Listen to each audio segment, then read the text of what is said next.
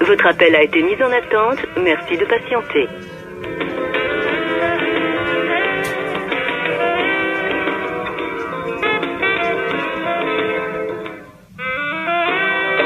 Les rampantes, bonjour.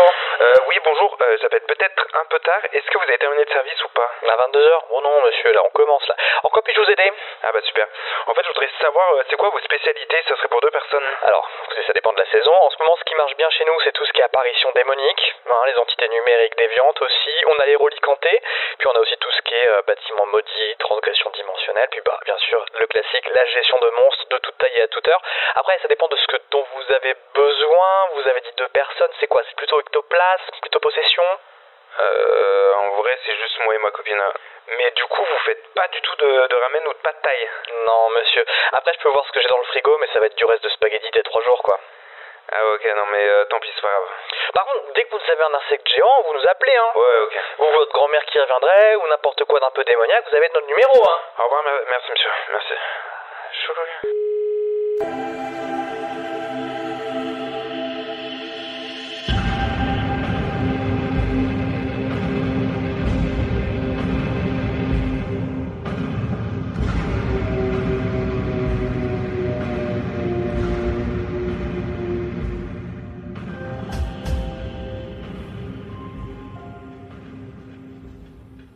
Hello J'espère que ça va bien.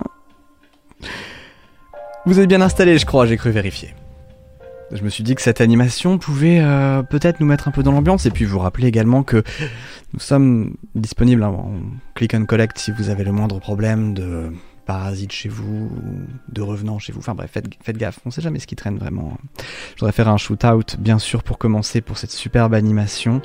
Ah, je vais me planter dans le nom, je vous jure, je vais me planter dans le nom, c'est un enfer. Ah, Zegueux. Alors, j'ai pas, j'ai malheureusement pas, euh, euh, pas, pas de noter son nom complet. Je vais vous filer son Insta euh, dans pas longtemps, évidemment, mais c'est une animation que euh, Zgege, j'espère que je prononce bien, c'est maintenant que je m'y intéresse, euh, que Zgege euh, nous a fait gracieusement.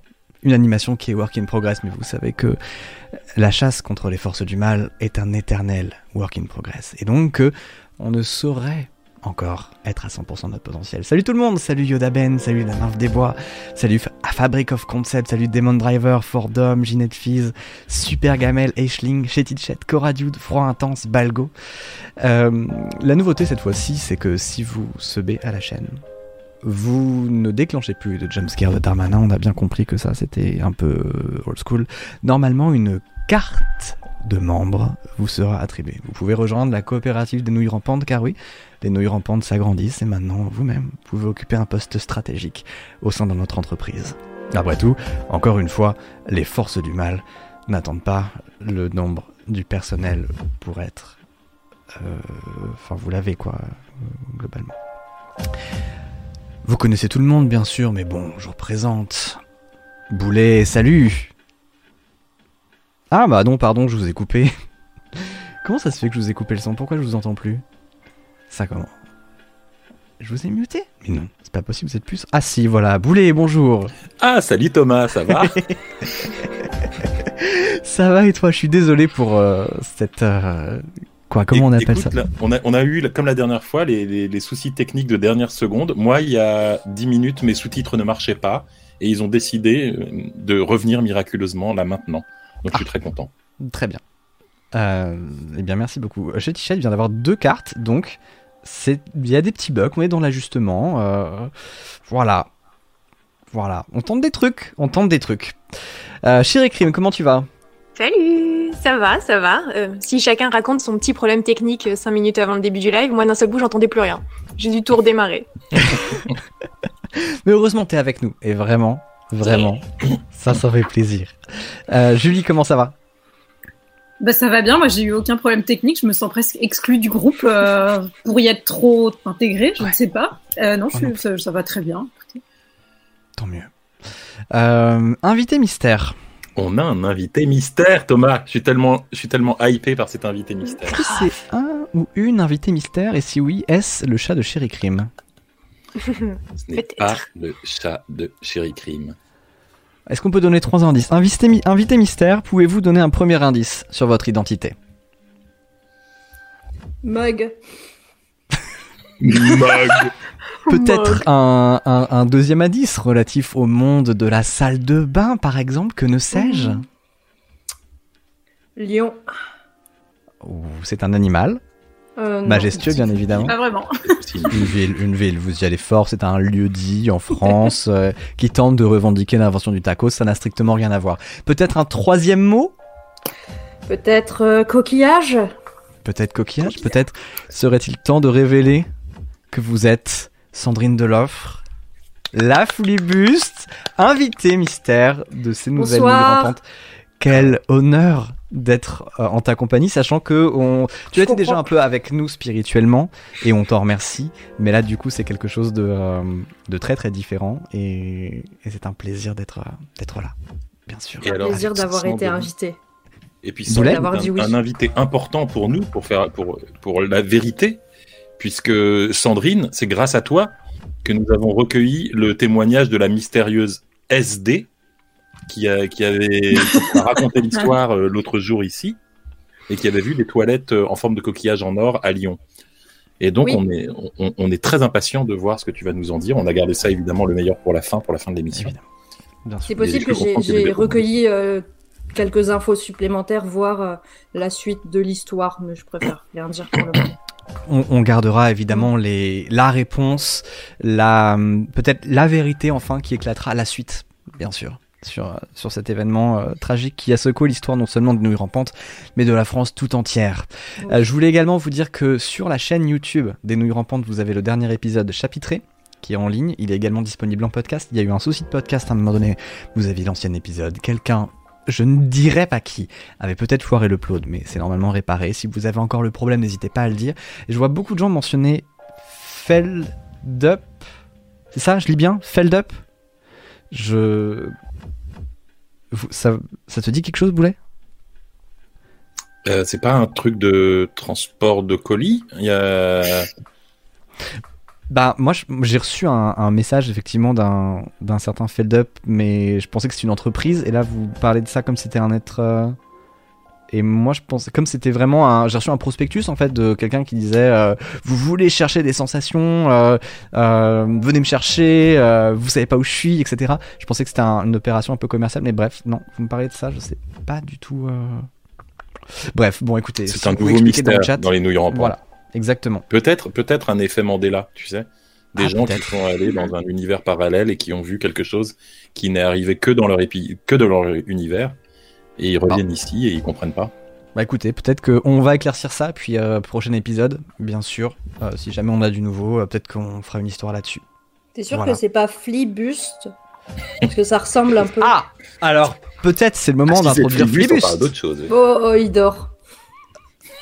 Ok, bah, peut-être laissons-le se reposer quelques Oui. instants, et après nous, nous allons euh, peut-être pouvoir euh, attaquer le meilleur, on sait que ce sera la crème de cette émission. Quel est le programme, Boulet, aujourd'hui?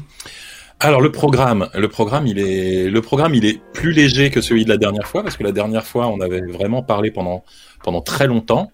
Là, on vous a, on vous a préparé une dizaine d'histoires. Et puis, euh, et puis, il y a un thème qui s'est dégagé, et je vous promets qu'on n'a pas fait exprès. On s'est rendu compte que beaucoup d'histoires euh, de ce soir auraient pour thème, comment je pourrais décrire ça? Plomberie sanitaire et dégâts des eaux. Et euh, Bah oui. pas le thème qu'on aurait choisi spontanément euh, pour les nouilles rampantes. Mais la dernière fois, le thème accidentel, c'était les vieux. Et, et voilà, cette fois, on est sur plomberie sanitaire et dégâts des eaux. Mais je fais un disclaimer pour moi. Euh, écoutez, je touche du méga bois parce que ça fait presque un mois que je n'ai pas eu de problème. Donc, euh, je, je n'en parlerai pas pour, euh, pour ne pas, enfin, Pour voilà, ne pas pour ne me pas me jinxer. remettre la smoule dessus. Je voudrais faire un, gros bisou aussi, enfin un gros bisou, on se connaît si peu et c'est vrai que c'est un peu toxique vu qu'on a les mains dans le slime toute la journée, mais à Dufnez, Alkimaya, Mossad, Nightseb et Lusby pour euh, respectivement les trois abos, les trois follow pardon, euh, les 100 bits et le prime, merci beaucoup aussi à Chetty pour euh, l'abonnement offert à la communauté, et puis Sylvain Com, Adaga, Dark Zulu Tiger et Kafils, bien sûr, dans temps normal vous auriez des messages du capitaine, mais là c'est un peu différent. Merci pour le train de live, bien sûr. Et puis, je propose qu'on attaque les histoires. Et oui, avec une dernière petite annonce, il y a Clara qui vous fait des bisous, mais qui ne pouvait pas être là malheureusement ce soir pour des raisons familiales. Et merci la petite Jeanne. Et bonjour à tout. Computron, je t'ai pas dit Et bonjour. je t'ai pas dit bonjour. Voilà. Et sachant qu'on va pas débriefer les histoires, on les, les histoires, on les débriefe à la fin. Mais on, à la fin de chaque histoire, on papote et tout. Donc, euh, n'hésitez pas à nous, à nous raconter aussi euh, Si vous avez comment vous l'avez vécu. Est-ce que ça vous est déjà arrivé Par exemple, est-ce que cette première histoire vous est arrivée? Sandrine, est-ce que tu veux commencer? Alors, je, je vais faire un petit aparté avant que Sandrine co- commence. Euh, la première histoire que nous allons avoir est un témoignage. C'est un témoignage qu'un lecteur euh, nous a envoyé euh, suite euh, à l'émission de la dernière fois. Donc, je voulais juste rappeler avant qu'on commence que si vous avez des témoignages, et j'insiste bien sur des témoignages, pas des, pas des récits écrits, euh, mais des témoignages que vous voulez nous, nous, nous raconter, vous pouvez nous les envoyer. Le, le seul truc, c'est qu'on va les, on va les réécrire. On, on va essayer de les tenir dans le format. Donc ne vous prenez pas la tête euh, si vous avez aucun talent en écriture ou si ça vous gonfle. Vous pouvez nous dire factuellement ce qui s'est passé et on, essaiera d'en faire une nouille rampante si ça s'y prête. Donc euh, n'hésitez pas à nous envoyer des messages, comme l'a fait ce jeune lecteur, je dis jeune, ça se trouve il est vieux, euh, ce jeune lecteur dont notre invité va nous lire le témoignage. de ma voix rauque ainsi que suave. Alors, euh, le récit s'intitule La petite voix.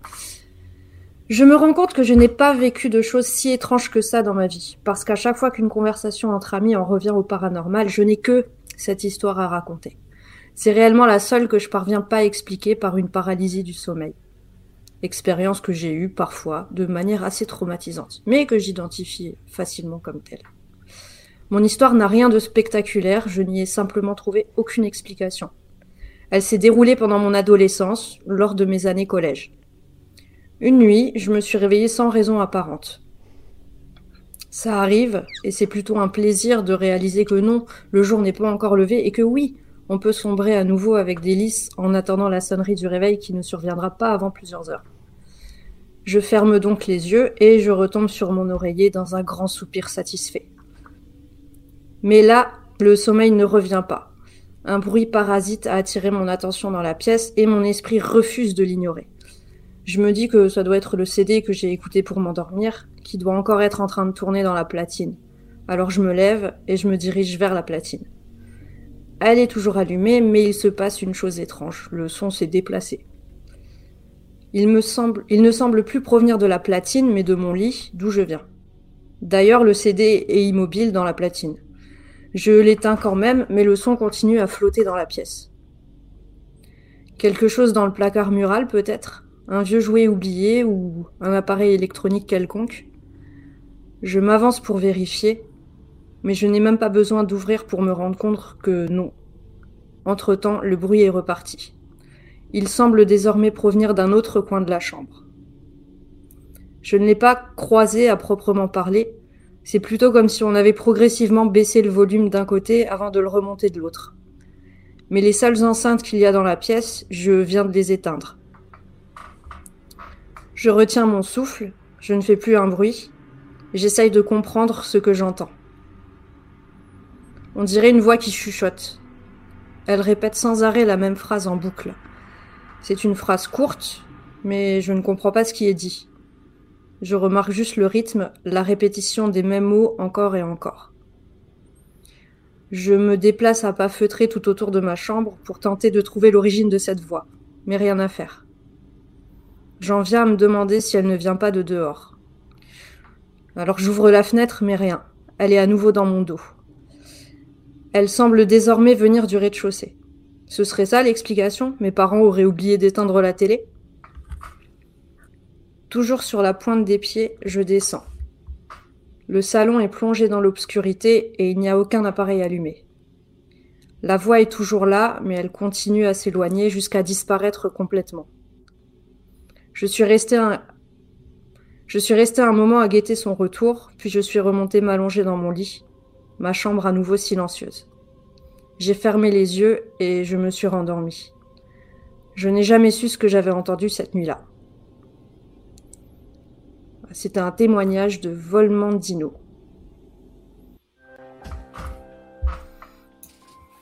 Une transition un peu sévère, mais voilà, comme quoi toujours des boules qui est, des boules qui est ou un casque anti-bruit, toujours, toujours, toujours. Une radio avec un volume baissé très bas, euh, voilà, 10, Moi- 112.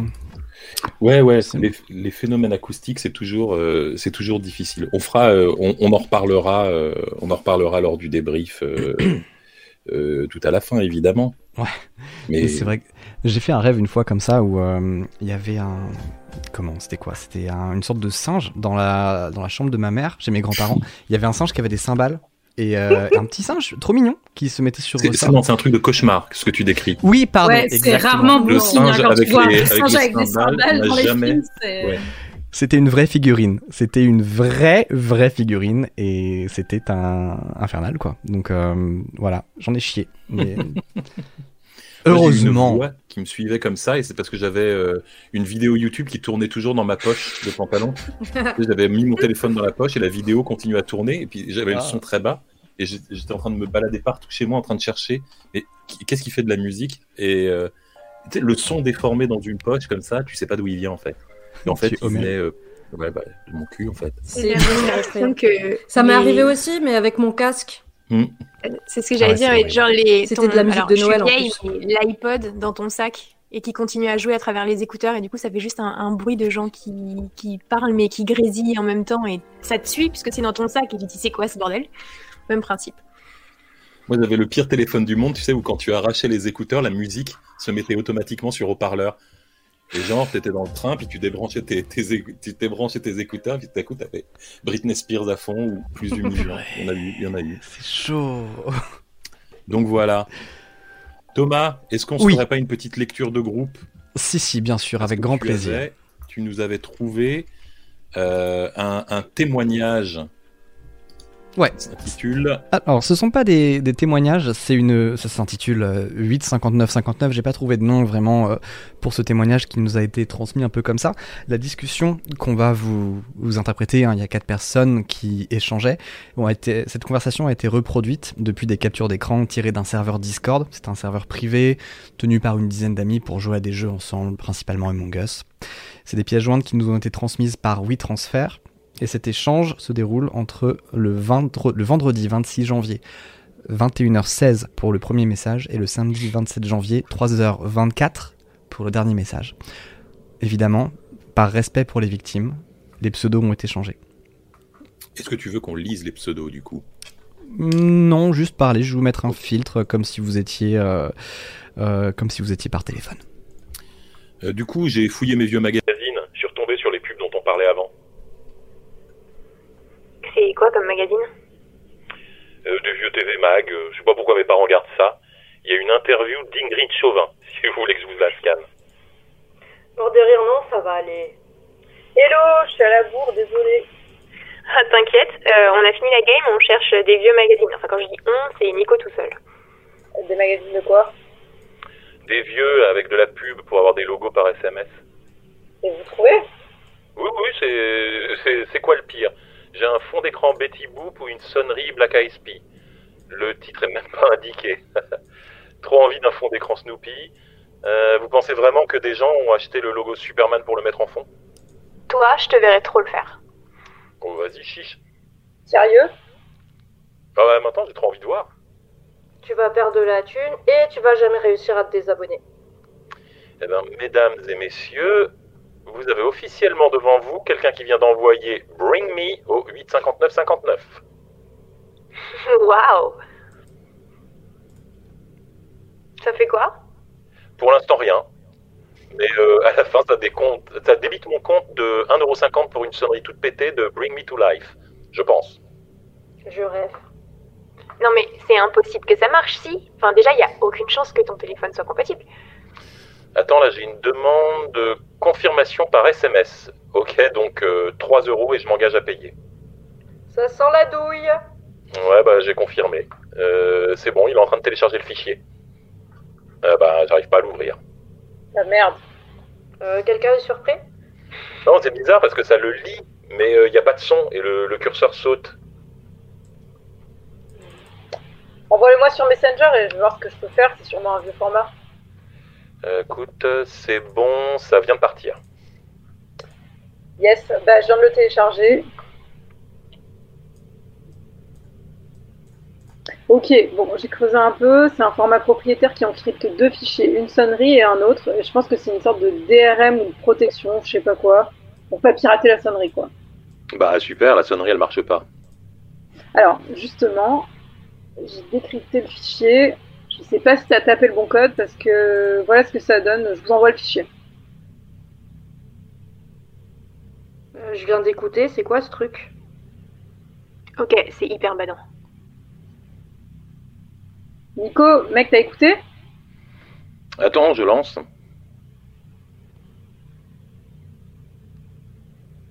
Alors T'en penses quoi? C'est bizarre, j'arrive pas à le relire. Euh, pareil, le curseur est bloqué à zéro. Ouais, non, c'est une erreur obligée. C'était super glauque. C'est moi. Hein? Comment Quoi? ça? Bah, je crois que c'est ma voix. Mais C'est pas possible. Bah, ça m'étonnerait aussi, hein. Non mais je sais que c'est ma voix, c'est moi. Mais, mais c'est une fille qui pleure. Ouais, une dame âgée. Non, pas âgée, enfin pas plus âgée que nous, quoi.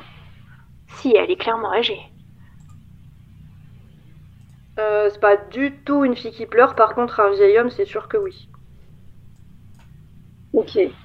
Alors, est-ce qu'il serait possible que ce soit le format du fichier qui nous fasse entendre un son différent à chaque fois? Non, mais laissez tomber, c'est un virus. On s'est fait avoir. Je viens de recevoir un SMS de pub, numéro 85 959. Ton autre fichier, c'est pas un TRM, c'est un putain de virus. Mais c'est quoi le SMS Hey, tu veux un nouveau fond d'écran trop cool? Clique ici pour télécharger ton prochain visuel qui déchire. Tu nous as refourgué un virus de merde, Nico. Bah euh, pardon, je savais pas.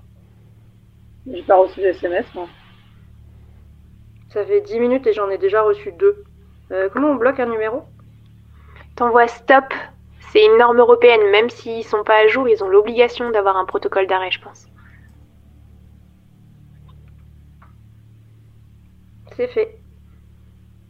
Ah non, merde, il y a un texte de 8 pages à lire. Êtes-vous sûr de vouloir mettre fin Blablabla, blabli. Bah oui, bouffon, je veux mettre fin. J'ai rien reçu, moi. Alfie s'est déconnecté. Bah, je viens de le recevoir à l'instant. Euh, j'ai cliqué sur le lien, j'ai reçu un fond d'écran. Euh, je vous l'envoie. C'est quoi? Euh, c'est- une photo de moi. Arrête. Je, je t'envoie l'original. C'est ma photo de profil Facebook.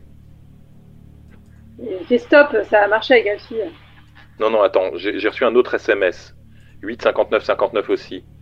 Hein, L'amitié, c'est de se dire les choses en face. 95% des gens qui liront ce message n'ont pas osé partager ce SMS. Et il leur est arrivé un grand malheur. Partage ce SMS. Stop pour mettre fin.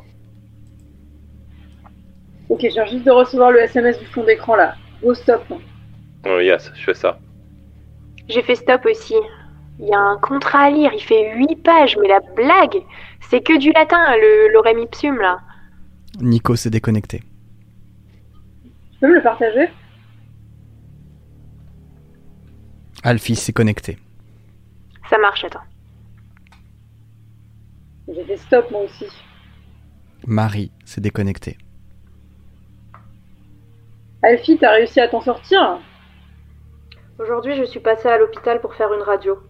Le docteur t'a trouvé dans mon cœur, et il m'a assuré que si l'on t'enlève, je ne pourrai pas survivre, puisque la vie sans toi m'est impossible. Donne ce cœur à ceux que tu ne veux pas perdre en 2018, moi y compris. Essaye d'en obtenir 12, ce n'est pas facile. Sois honnête, envoie-le à ceux qui t'ont fait sourire cette année. Hein? Nico s'est connecté. Et, excuse-moi, je suis un bisou qui s'est perdu en chemin. Est-ce que je peux me poser sur ta joue et te dire Moi, je t'aime fort? Envoie ce message si mignon aux personnes que tu aimes et qui comptent beaucoup pour toi. Si tu ne transfères pas ce message à au moins 400 de tes 100 contacts, le malheur t'arrivera de plein fouet. Ton portable affichera des photos compromettantes du voisin. À toi de jouer. Euh, Ça va les gars? La fête de la Dame Blanche aura lieu ce soir à minuit. Si tu ne veux pas qu'elle te rende visite, alors écoute-moi. Envoie à cinq amis du sexe opposé Je t'aime. Bonne nuit. Tu vas voir, ça fait trop bizarre. Envoie cette lettre à 28 personnes d'ici 10 minutes et appuie sur F6 demain à 23h. Le nom de la personne que tu aimes apparaîtra sur l'écran. Si tu ne l'envoies pas, ta vie finira ce soir. Si tu le fais, tu auras du bonheur toute ta vie dans tes histoires d'amour. Utilise copier-coller, sinon ce sera illisible. Justine s'est déconnectée. La conversation a duré jusqu'à 9h35 du matin lorsque l'administrateur du Discord, convaincu qu'il avait subi une attaque virale, a décidé de fermer le serveur. Les corps de Justine, Nico, Marie et Alfie ont été retrouvés dans les jours qui ont suivi, à côté de leur téléphone. Aujourd'hui, le numéro 85, le numéro 8, 59, 59 n'existe plus.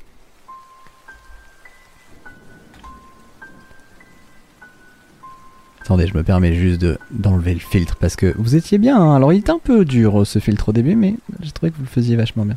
Donc maintenant, je suis très curieux. Ok, tout le monde est mort, bonne ambiance. C'est toujours, il y a toujours des gens qui meurent. C'est les nouilles rampantes. Super.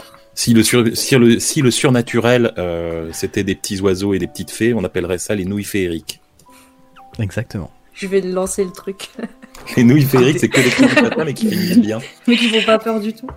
Elle va faire une contre-chaîne tous les premiers blanche samedis du mois. apparut et elle me tendit un sac plein d'argent. De quoi, de quoi est-ce que vous aviez peur, euh, Boulet? Je crois que je te vous vois d'un coup, je sais pas pourquoi. De, De quoi quoi t'étais curieux exactement?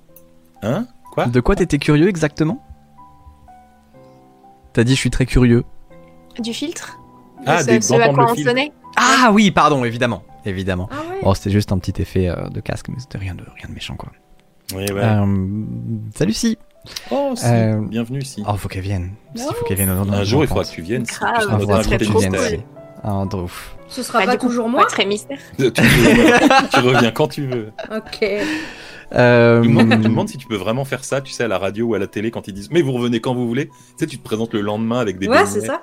Eh ben, je note ça. voulez. Quelqu'un et veut un ça sera, ça sera littéralement, ça sera peut-être un sujet. euh, je je vais capitaliser sur le fait que euh, les gens oublient cette euh, vanne et peut-être faire, c'est peut-être la première histoire de- des prochaines nouilles, on sait pas. Genre un ami qui vous veut du bien et qui débarque à chaque fois. Une creepypasta Sandrine Salut. de l'offre sur les nouilles rampantes. Salut Limlu, je t'avais pas vu arriver. Je veux des fées rampantes mangeuses de nouilles. Peut-être que, est-ce que le, le 1er avril tombe un samedi? Parce que si le 1er avril tombe un samedi. Ah merde, ça tombe un jeudi, c'est dommage. Parce que Un sinon. jour, euh, il finira par tomber un samedi, peut-être pour la 74e 50e, édition des ça se. Grave, ça se calcule. Dommage. Euh, bref, on va débriefer. Moi, j'ai mangé des nouilles ce soir. Et bien, bon appétit. T'as bien raison. Donc voilà, Euh, pour résumer, c'était la deuxième histoire qui parlait de texto. On a besoin d'un mathématicien euh, dans le chat qui nous calcule quand est-ce que le prochain 1er avril tombe un samedi, Mhm. un premier samedi du mois, exactement. et on va pouvoir passer à l'histoire suivante, je pense. Bien sûr, quelle est l'histoire suivante, Boulet?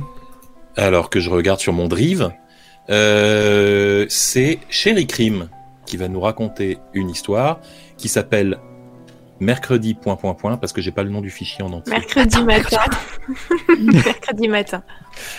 Eh ben c'est parti pour mercredi matin. Let's go. Le mercredi, je n'ai qu'un seul cours. Me lever à 7 heures pour aller courir en rond pendant deux heures dans la cour du gymnase alors qu'il fait 3 degrés dehors est une de ces, hérésies qu'on vous colle de force quand vous n'êtes pas encore adulte.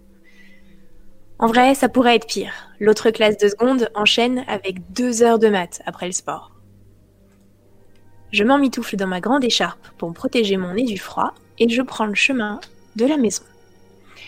On ne vit qu'à 10 minutes à pied du lycée et je hâte le pas pour ne pas avoir les orteils qui gèlent dans mes converses. J'ouvre la porte et soupire de satisfaction en sentant la chaleur sur mon visage. Les mercredis matins sont le seul moment de la semaine où je suis seule quelques heures à la maison et que je peux enfin profiter du silence. Une fois mon sac et mes chaussures balancés dans la chambre, direction la cuisine. J'attrape une cracotte et tout en la grignotant, je commence à débarrasser les vestiges du petit déjeuner familial qui traînent sur la table. Je débranche le grille-pain, mets nos bols dans le lave-vaisselle et au moment où j'ouvre le frigo, je sursaute si fort que je manque de faire tomber un pot de confiture. La radio s'est mise à hurler dans le salon. Je quitte la cuisine, traverse l'entrée, entre dans le salon et fait taire le boucan assourdissant en éteignant la chaîne. Je tends l'oreille. Ma sœur n'est peut-être pas allée en cours ce matin. Ça m'étonnerait qu'elle soit là vu que j'ai dû couper l'alarme en rentrant, mais dans le doute, j'appelle son nom en direction des escaliers. Silence. Ok, bon. Je me secoue pour chasser la frayeur que j'ai eue. C'était probablement un court-circuit. Je retourne dans la cuisine et je range les confitures dans le frigo. Tiens, je pensais avoir déjà débranché le grille-pain. Bon, je le débranche et attrape une éponge pour nettoyer la table. Soudain, je refais un bond. La radio s'est rallumée dans le salon et hurle de plus belle. Ok, bon, je commence à me sentir moyennement à l'aise. Je retraverse l'entrée, coupe à nouveau la chaîne et le silence retombe. J'ai une sensation désagréable dans la nuque et tous les poils de mon corps se hérissent. Il faut vraiment que je me détende. Je suis chez moi, je suis en sécurité et la théorie du court-circuit tient plutôt la route. Je refais le trajet en direction de la cuisine. Je ramasse l'éponge que j'avais fait tomber en sursautant. Mais en me penchant vers la table pour finir de la nettoyer, je m'arrête net. Le grille-pain est de nouveau branché. C'est impossible. La première fois, je l'ai débranché par automatisme. Ok, le doute était permis. Mais la seconde fois, je me suis fait la réflexion que c'était bizarre en retirant la prise. Il ne peut pas être branché. Un horrible frisson parcourt tout mon corps. Je débranche encore ce foutu grippin, le jette dans un tiroir et pars m'enfermer dans ma chambre. Quelques secondes plus tard, quand la radio s'est allumée pour la troisième fois, je l'ai laissé s'époumoner dans le salon. Je n'ai jamais su le fin mot de l'histoire. J'ai bien conscience que c'est ridicule de se dire qu'un fantôme n'aurait que ça à faire de me tourmenter en rebranchant de l'électroménager, mais à partir de ce moment-là, je suis restée au lycée après les cours de sport du mercredi matin. Ça, pour peu qu'il n'y ait pas la garantie en plus, euh, c'est malheureusement un coup à, à avoir en plus de très mauvais court-circuit. hein. Ça m'est arrivé une fois. C'est terrible. Oui, les, Déjà- les radios, c'est plus facile à hanter, disait quelqu'un. Oui, c'est vrai. Oui. Chetty, tu as complètement raison. C'est vrai qu'il y a des objets électroménagers qui, qui se hantent plus que d'autres. Tu... Par Une contre, on radio. remarquera que aucun fantôme ne fait le ménage avec l'électroménager parce que moi, pour le coup, j'ai jamais eu d'histoire où l'aspirateur se passait tout seul ou la vaisselle était faite. On, euh, on en, on en revient au Louis Frédéric, j'ai envie de dire. Ça pourrait être euh, un poltergeist, c'est un anti-poltergeist C'est qui, euh, génial. qui Comme range Madame chez est toi. servie, mais avec un fantôme. Tony Micheli, mais Oh mort. là. Ce serait cool. Alors j'allais faire un truc horrible, mais Tony Micheli est peut-être mort depuis temps, non c'est vrai. tu, te, tu- tu te réveilles le matin, ta vaisselle est faite, tu sais. Ça serait génial. Je Mais après, c'est- de suite. C'est quand même fou de hanter de l'électroménager alors que tu peux hanter un ordinateur et faire des choses de dingue avec. Est-ce que, est que des fantômes ont déjà hanté des ordis pour faire apparaître des glitches dans un jeu par exemple Ou encore amener sur des sites internet qui n'existent pas, ce genre de choses? Je trouve que ça manque d'imagination au 21 e siècle un fantôme. Ouais, enfin si le fantôme commence à te passer des commandes Amazon à tout va, ça va être relou. C'est pas faux. Oui, on les connaît. Des commandes Amazon. Comme par hasard, ils sont là quand t'es bien bourré. Les- Il y a, y a- Ah oui, j'ai été hantée de nombreuses fois, ouais.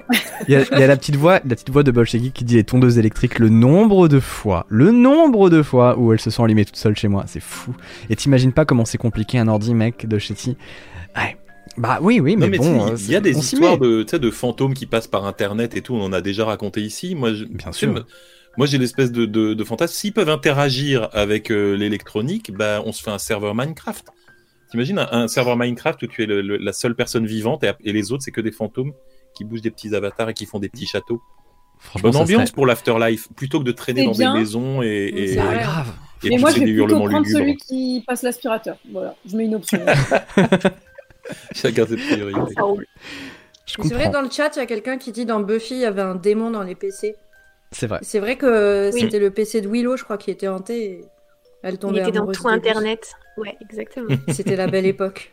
Bon, moi, je suis rassurée que Tony est encore en vie. Parce que Ah, il est encore en vie, c'est loupé une info, confirmé. mais, euh. Si un fantôme hante l'ordi d'un geek, il finira les jeux à sa place, pas cool pour le geek. Ouais, je sais pas, si j'étais un fantôme, mais je, je pense que je cheaterais la map, quoi. Je ferais Mhm. des, des glitches énormes. Genre euh, Assassin's Creed et Hanté, je crois, par exemple. Mais Euh, Moi, je fais fortune sur Twitch, hein, j'annonce tout de suite. hein. Bah, pourquoi sur Twitch alors que tu peux faire du bitcoin? Enfin, au bout d'un moment. euh, Mais non, mais je lui fais, je lui fais, je le fais streamer à ma place. Genre, Ah ma oui. chaîne de l'étrange avec un fantôme qui stream à ma place, j'ai plus rien à Après, foutre. Trop bien. Faut avoir confiance après parce que s'il est dans ton ordi, ça veut dire qu'il a accès à ton historique. Et pour Moi, lui, la navigation rassure, privée. pour Assassin's Creed, l'adaptation cinématographique est bien hantée aussi. Hein. C'est bien de la merde. Hein, donc, euh, Je vois pas de quoi tu parles. Moi, Non, hein, j'ai hein. c'est un très beau film. Quelle On horreur. aurait des screamers en permanence. Relou.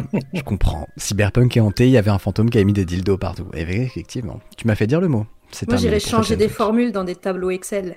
Mais oui. Bam Je grain. quel est-. Je veux dire, avec Quelle tous est les la- fantômes de gauchistes qu'il doit y avoir maintenant, pourquoi personne va faire craquer la bourse Tu sais, euh, ils peuvent rentrer dans le système. Ça y est, vous êtes mort, vous pouvez le faire. Quelle est la prochaine histoire La prochaine histoire. T'es pas, t'es pas réceptif à mon histoire de révolution euh, fantomatique. Oh, je trouve que c'est, j'ai un peu peur en fait de la rétaliation fantomatique, donc je me dis que finalement euh, c'est, c'est bien de, c'est comme Allez. Voldemort, tu vois. Si on en parle trois fois, c'est, j'ai peur, Eh ben. j'ai peur.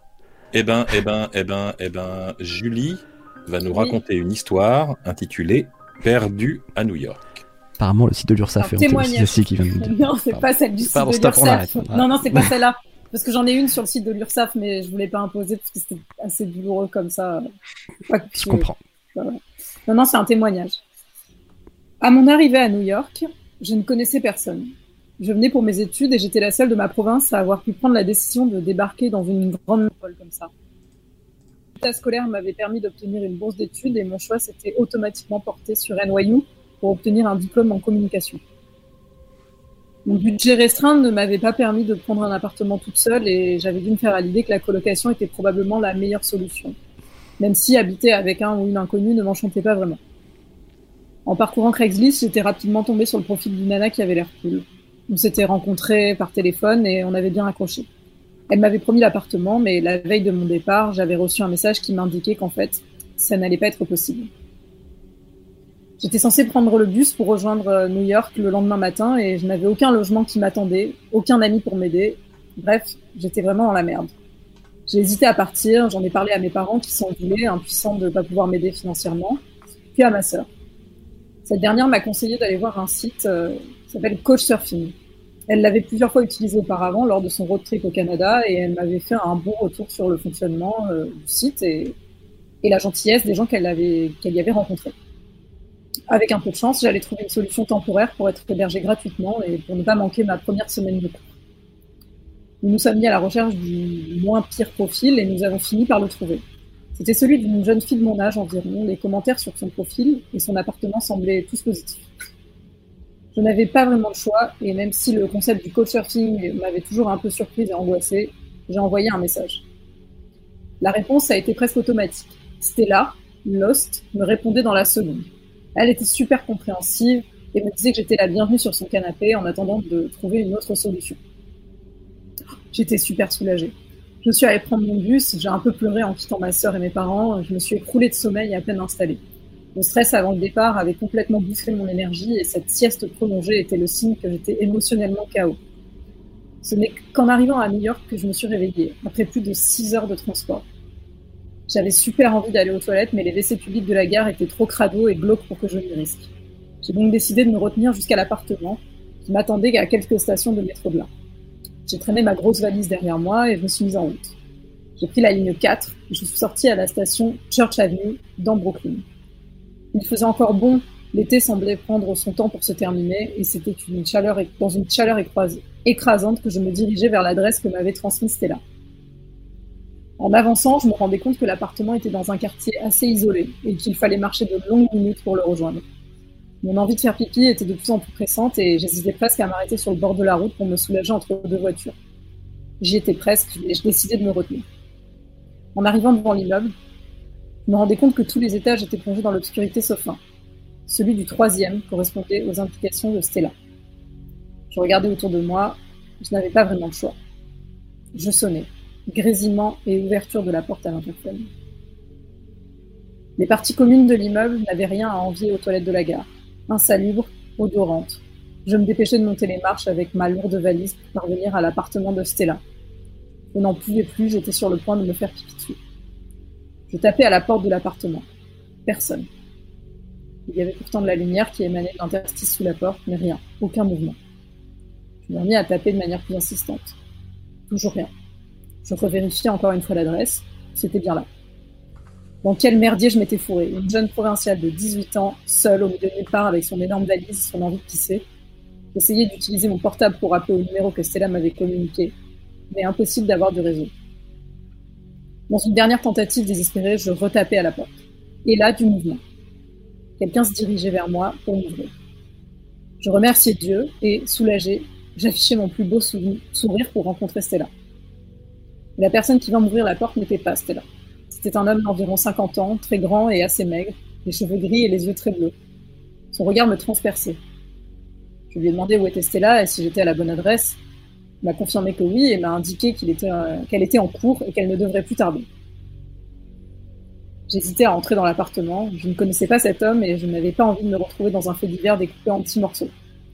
Mais j'avais toujours super envie d'aller aux toilettes et je crois que ça a complètement fait vriller mon cerveau. Voyant qu'il n'insistait pas pour me convaincre de rentrer, je me suis dit que je ne craignais sans doute rien. Je lui ai demandé si je pouvais utiliser ses toilettes. Aucun problème, c'est au bout du couloir à gauche. Je ne sais pas pourquoi, mais à ce moment-là, j'ai préféré laisser ma valise dans le couloir. Il ne l'avait pas vue de là où il était, et mon instinct me soufflait qu'il valait mieux que je la laisse sur le pas de la porte, vu que l'immeuble était désert.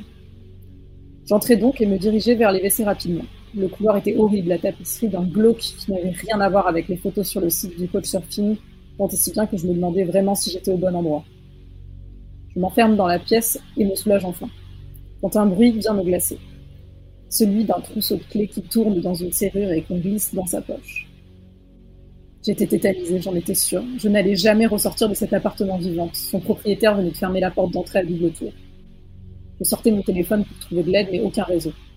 Je ne pouvais pas crier à l'aide, il n'y avait personne aux alentours, j'étais coincée. Je suis sortie, L'homme s'était remis devant la télévision, il m'attendait sur le canapé verdâtre, canapé horrible agrémenté de trous de cigarettes et de taches non identifiées où j'allais probablement dormir.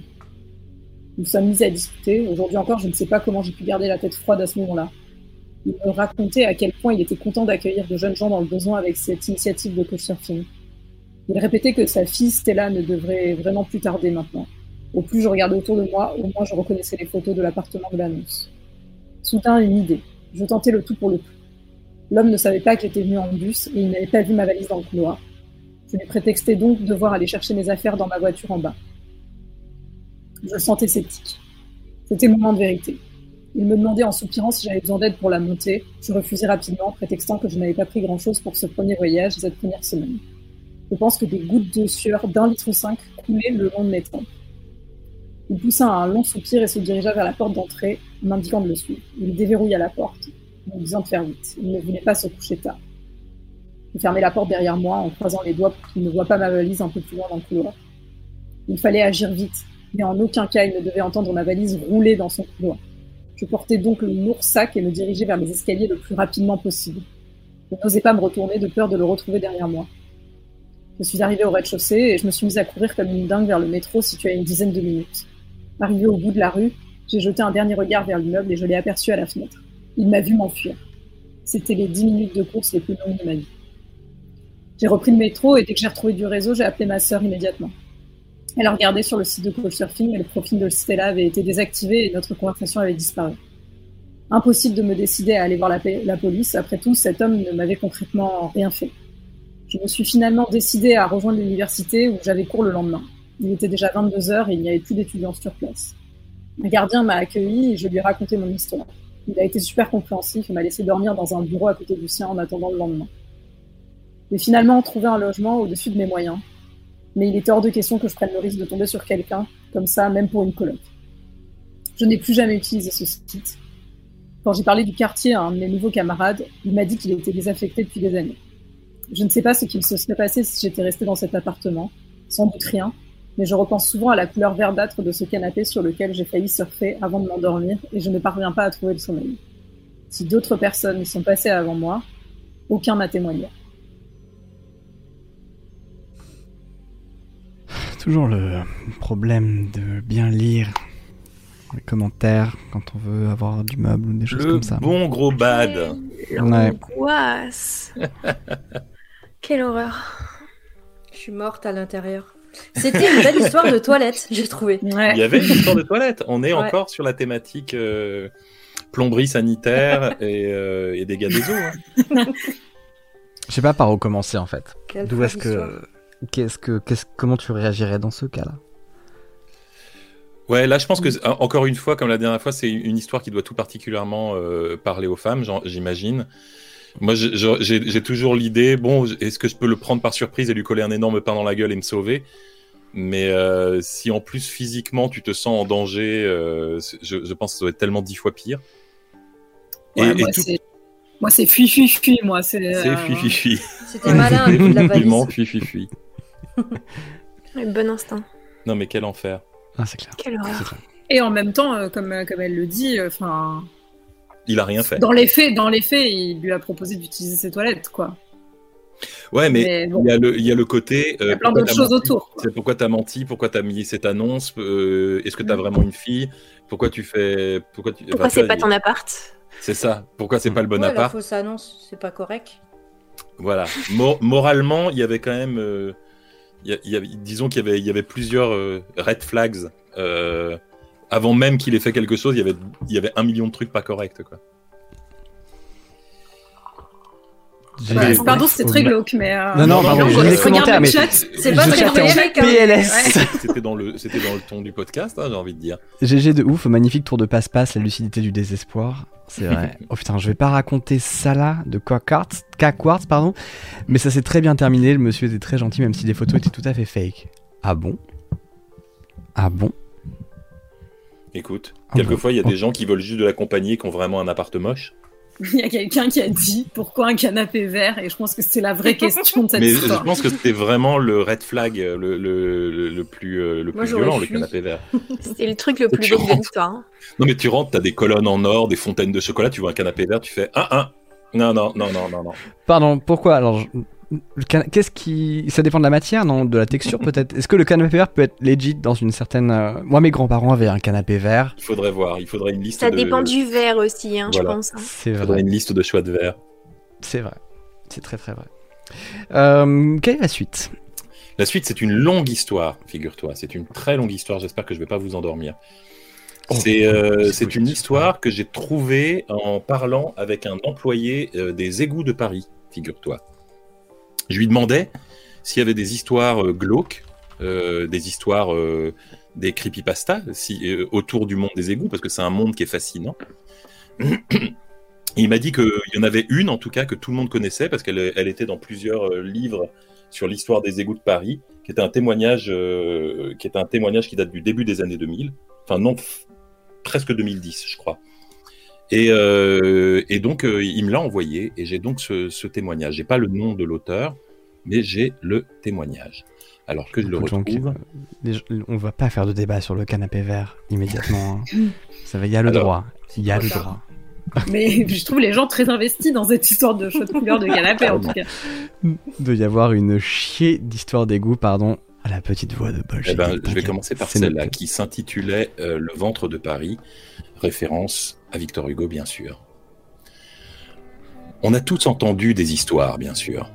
Il y a toujours un collègue qui avait un chef dont les gars connaissaient un gars qui avait vu un truc.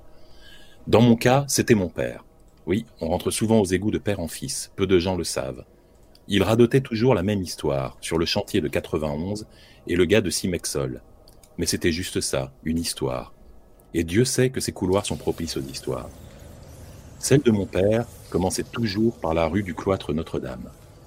À l'époque, pour le dire simplement, les égouts de l'île de la Cité tombaient en morceaux. Le sol était un gruyère, l'eau de la Seine s'infiltrait partout, et tout autour des boyaux se créaient des vides qui menaçaient d'engloutir des rues entières.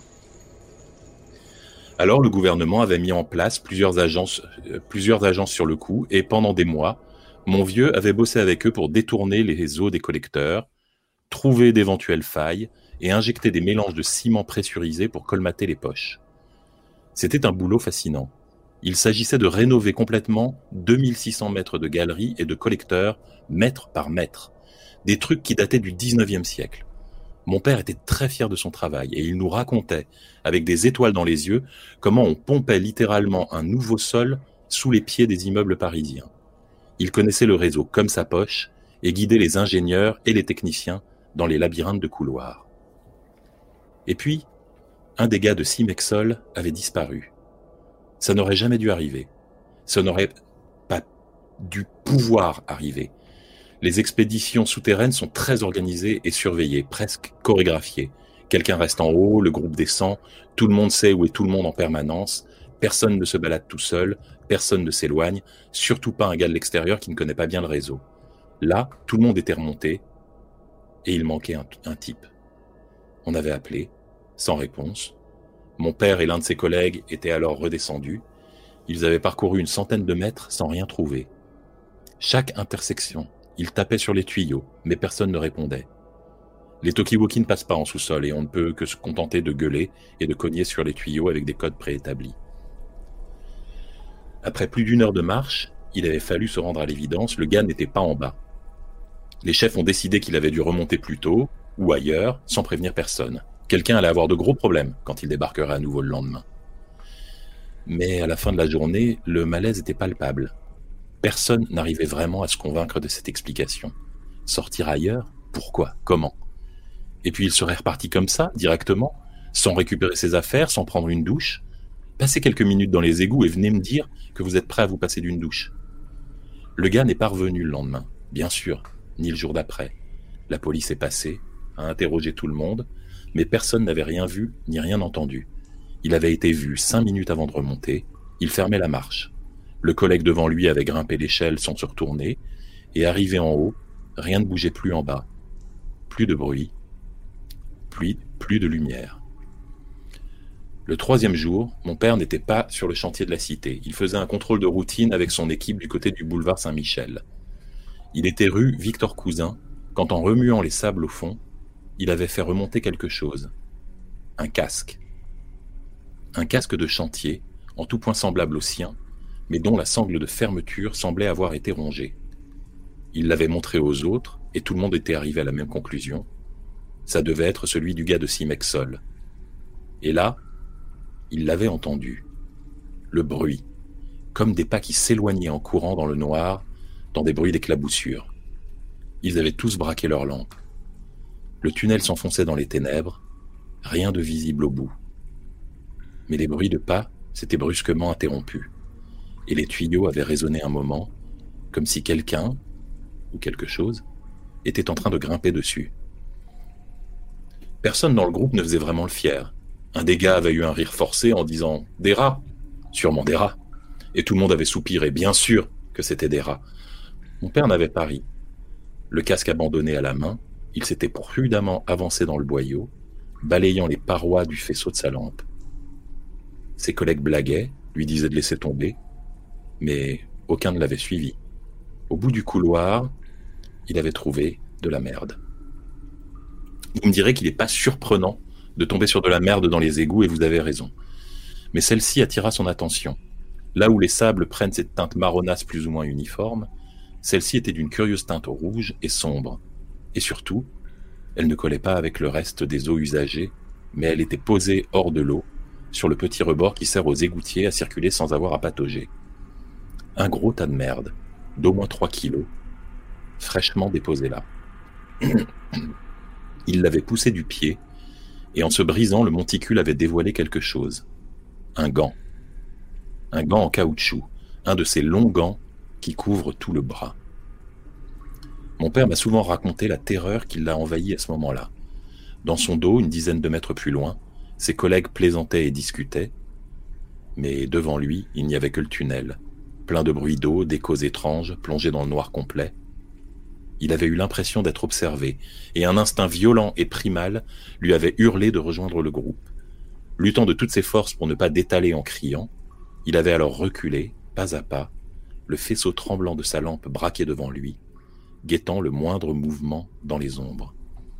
Les autres le virent revenir à reculons, pâle comme un linge, le taquinèrent, mais tous se montrèrent très impatients de remonter à la surface, le dernier poussant quasiment de son casque le cul de celui qui le précédait sur l'échelle. Après cet incident, la sécurité des équipes avait bien sûr été renforcée à l'extrême. Je ne sais pas comment ils sont arrivés à étouffer cette histoire, mais ça n'avait pas fait les gros titres des journaux à l'époque. Les travaux continuèrent, l'île de la Cité eut à nouveau un sol ferme sous ses pieds, les ouvriers de Cimexol, Dune et Sol étanche repartirent, et la vie des égoutiers reprit son cours. On avait oublié le drame de la rue du cloître Notre-Dame. En 1998, j'ai eu 21 ans, et j'ai rejoint l'équipe de mon vieux. Il avait atteint l'âge de la retraite, mais comme beaucoup d'anciens, il ne se voyait pas quitter la rue et les copains, alors il avait obtenu un poste de superviseur. Plus question de le faire redescendre dans les tunnels, mais il nous assistait depuis la surface. Je dois avouer que j'ai alors compris la fierté de mon père pour ce métier. Il donne l'impression d'être initié à un secret, d'avoir accès à la mécanique invisible de la ville. Victor Hugo appelait les, les égouts l'intestin du Léviathan. Dehors, la ville bouge, s'active, et nous sommes les petites bactéries invisibles qui parcourent le creux de son ventre, qui maintiennent cette géante en vie. Sans nous, tout s'arrêterait, et Paris suffoquerait dans sa propre merde. Au bout de quelques années, je connaissais bien sûr tout le monde. Au début des années 2000, nous étions moins de 280 à couvrir toute la capitale. La première et seule fois que j'ai remarqué quelque chose d'un peu étrange, c'était en 2009, du côté de la rue Broca, nous étions en train d'effectuer un contrôle de routine, rien de très compliqué, deux qui avancent en dessous pour vérifier l'état du boyau et un en surface qui les suit pour prévenir si la pluie commence à tomber ou s'il y a un problème quelconque. Nous venions de dépasser la rue Claude Bernard quand j'ai remarqué une curieuse flaque sur le sol émerger. Ça ressemblait à une grosse boule de poils, comme en vomissent parfois les chats, mais beaucoup plus grosse, approximativement la taille d'un ballon de foot. Un amas verdâtre répugnant de poils et de rats à moitié décomposés. Contrairement à ce qu'on pourrait croire, on voit relativement peu de rats dans les égouts. D'abord parce qu'ils ont plutôt tendance à se regrouper à quelques endroits, là où il y a des marchés. Ensuite parce qu'ils sont trouillards et décampent quand on les approche. Et enfin parce qu'on dépose plusieurs tonnes de raticides chaque année pour s'en débarrasser. Je me suis demandé ce qui avait pu arriver à cela pour finir comme ça.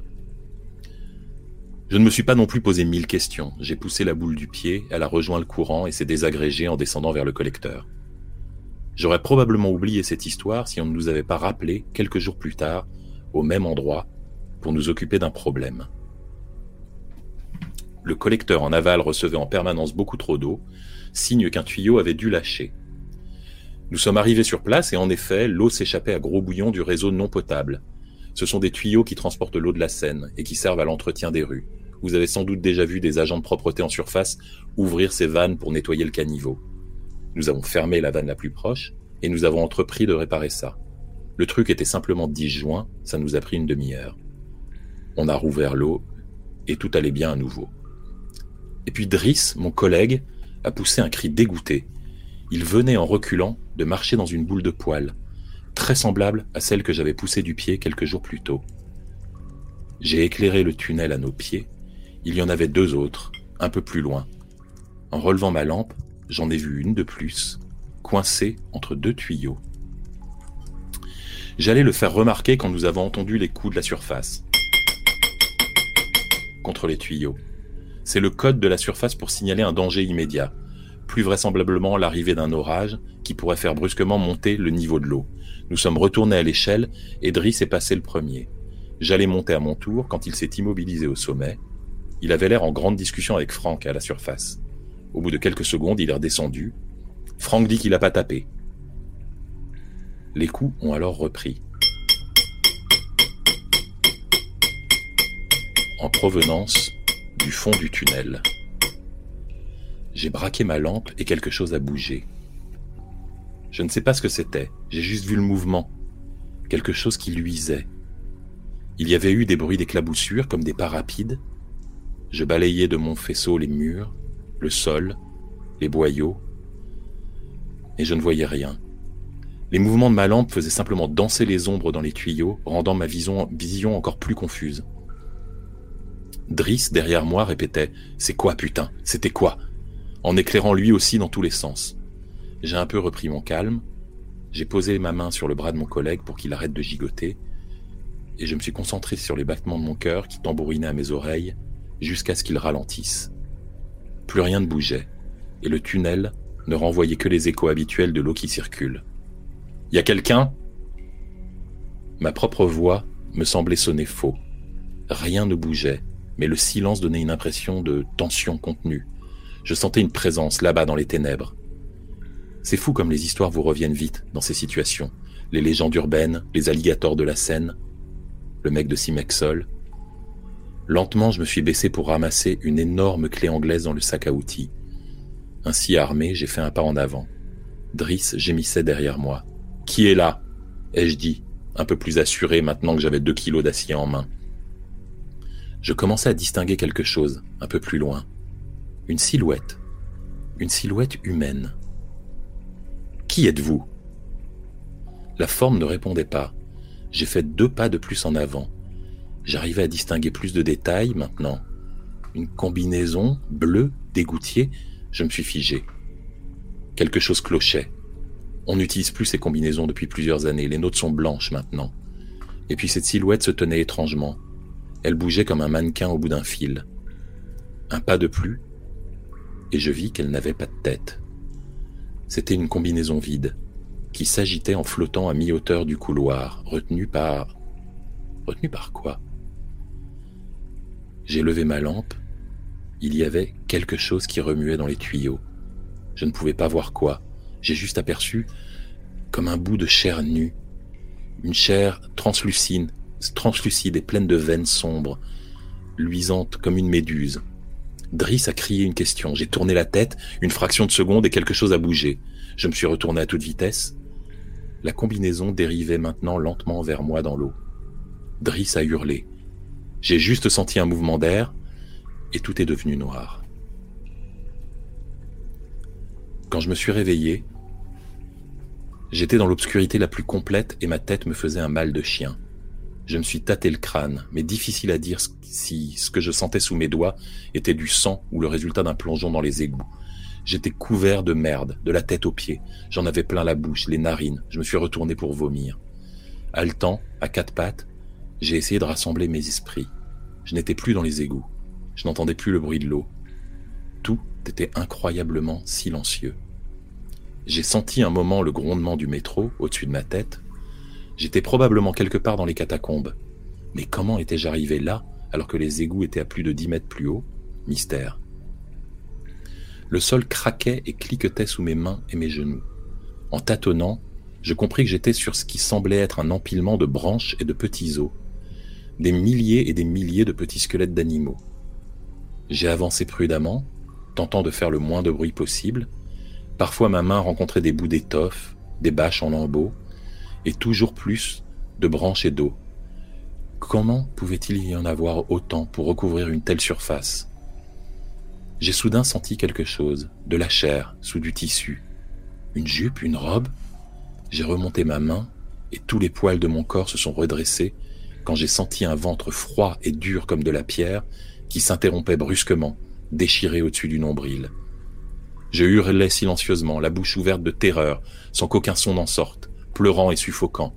En panique, je suis tombé en arrière et j'ai rampé à toute vitesse sur le dos, poussant des talons et des mains pour m'éloigner de ce demi-cadavre. Les os craquaient et dégringolaient, cascadant sous mes coups de pied. Et j'ai fini par sentir la pierre sous mes fesses et un mur contre mon dos.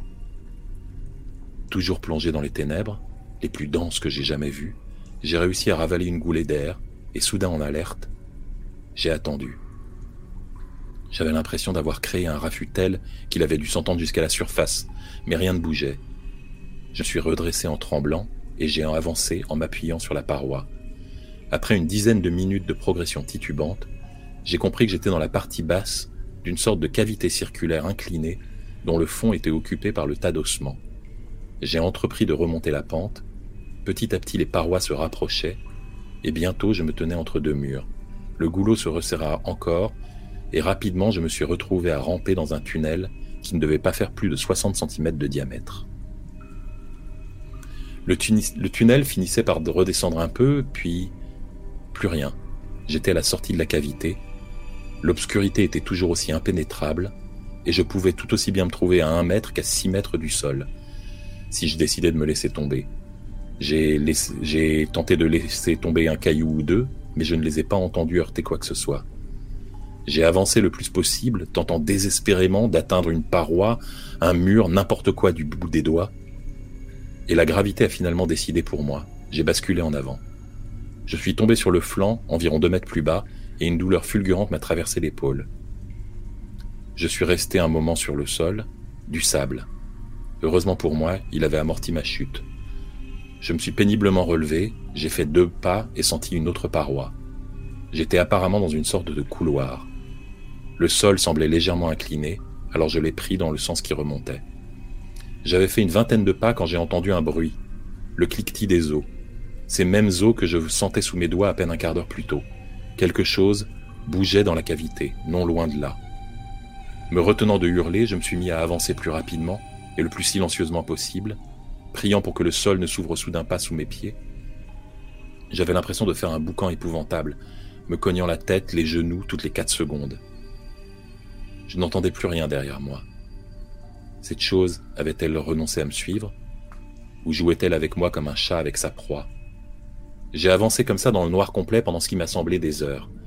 Parfois je devais progresser à quatre pattes, parfois j'avais de l'eau jusqu'aux aisselles. Les mots de Victor Hugo repassaient dans ma tête. Il allait tâtonnant et perdu dans les veines de l'ombre, pris dans ce pari de ténèbres, il sentait l'horreur le gagner, il était tombé d'un cercle de l'enfer dans l'autre. Au bout d'un temps incalculable, je me suis assis sur un bloc de pierre pour reprendre mon souffle. Ma combinaison gorgée d'eau m'alourdissait, alors je l'ai retirée. C'est là que j'ai senti la bosse dans ma poche. Mon paquet de clopes. Comment pouvait-on être aussi con? J'avais un briquet. Tout ce temps, j'avais un briquet. Il était presque vide et trempé. Impossible d'obtenir une flamme, mais j'arrivais parfois à faire jaillir assez d'étincelles pour éclairer ma route. J'ai progressé une nouvelle éternité comme ça. Les flashs de plus en plus paresseux de mon briquet faisaient défiler devant mes yeux une série d'images figées de couloirs ocres et de salles sombres. Puis, alors que je commençais à perdre totalement espoir, je l'ai vu. Un oiseau. Un oiseau grossièrement peint sur le mur, un rameau d'olivier dans le bec. J'aurais pu pleurer de bonheur. Les bâtisseurs des catacombes utilisaient ce symbole pour guider leurs ouvriers égarés. Un oiseau, le bec pointant vers la sortie. Le cœur battant, je me suis remis en route, usant mes doigts douloureux sur la molette pour m'éclairer. Et j'ai entendu marcher derrière moi. Quelque chose approchait. J'ai écouté les pas progresser dans le noir pendant bien trente secondes, pétrifié de terreur, avant de reprendre mes esprits et de me remettre en route. Un couloir, un autre. Étais-je toujours dans la bonne direction? Plus question d'utiliser le briquet. Un embranchement, à gauche ou à droite? Les pas sont toujours plus proches dans mon dos. À droite, j'ai cru, une fraction de seconde, sentir un souffle d'air. Je me précipite. Soudain, le sol a disparu sous mes pieds et je dévale une pente. Je suis, je suis tombé. Et j'ai entendu à nouveau l'horrible cliquetis des os sous mon corps. Je me suis mis à hurler à plein poumon. Avais-je tourné en rond? Était-ce un autre nid?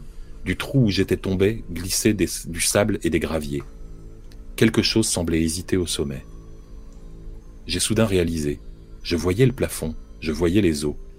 Il y avait de la lumière.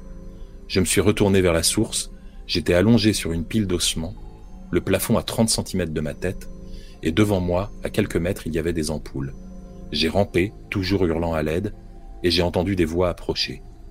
Arrivé devant l'ouverture, j'ai désespérément tendu les bras et des mains m'ont attrapé et tiré en avant. Pleurant comme un enfant, je me suis soudain retrouvé ébloui par des dizaines d'ampoules électriques et entouré de gens qui me posaient mille questions. Je me suis évanoui. Les jours suivants ont été très confus. J'ai peu à peu repris mes esprits à l'hôpital. Dehors, le ciel était plus beau qu'il ne l'avait jamais été de ma vie. On m'a expliqué que j'avais soudain jailli du sommet d'un ossuaire dans les catacombes, terrifiant un groupe de touristes. On avait envoyé des enquêteurs, mais personne n'avait trouvé d'où j'avais bien pu tomber. On me recherchait activement depuis plusieurs heures, Driss ayant appelé la police après avoir vu ma lampe brusquement s'éteindre et les ténèbres m'engloutir à presque un kilomètre de là. J'ai bien sûr raconté mon histoire, mais aucune ouverture n'a été trouvée dans la rue Broca. On n'a jamais compris comment j'avais pu rejoindre les catacombes depuis là-bas. Je sais que mon histoire est désormais une de ces histoires, comme celle du gars de Simexol, je suis devenu le fils du chef, du collègue, du collègue, du collègue, celui à qui il est arrivé un truc.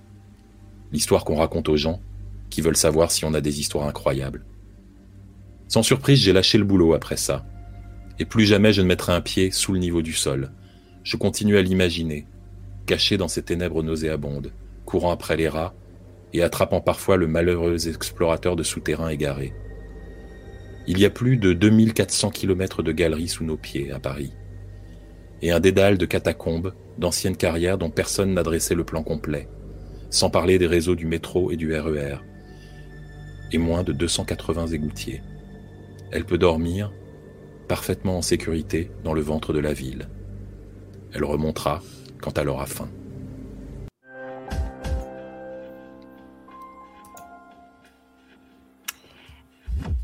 Ça donne envie de.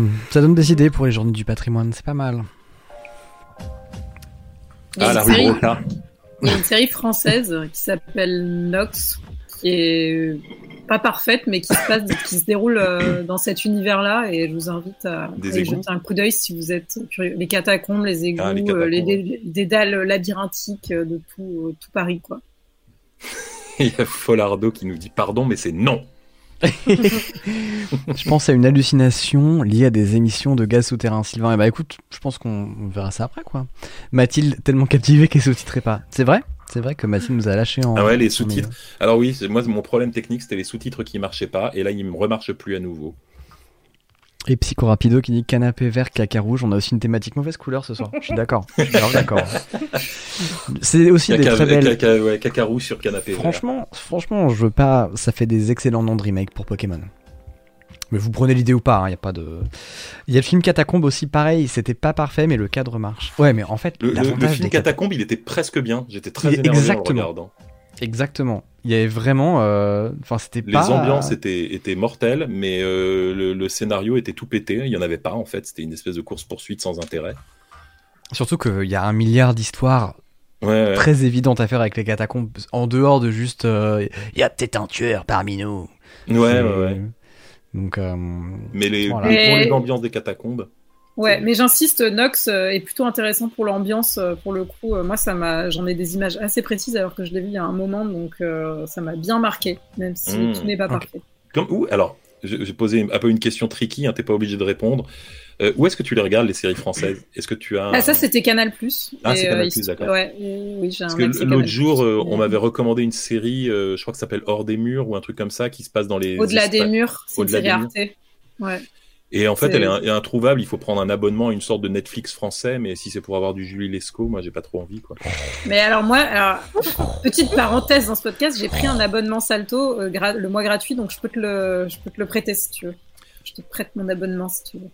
C'est illégal. Ouais. Bah, Ou ouais, alors, dénoncez-nous, bah, six- dénoncez-nous. 6 euros par mois. Moi, j'ai envie de payer les scénaristes qui bossent pour nous. C'est vrai, donc, c'est euh, vrai. Il faudra au moins tester.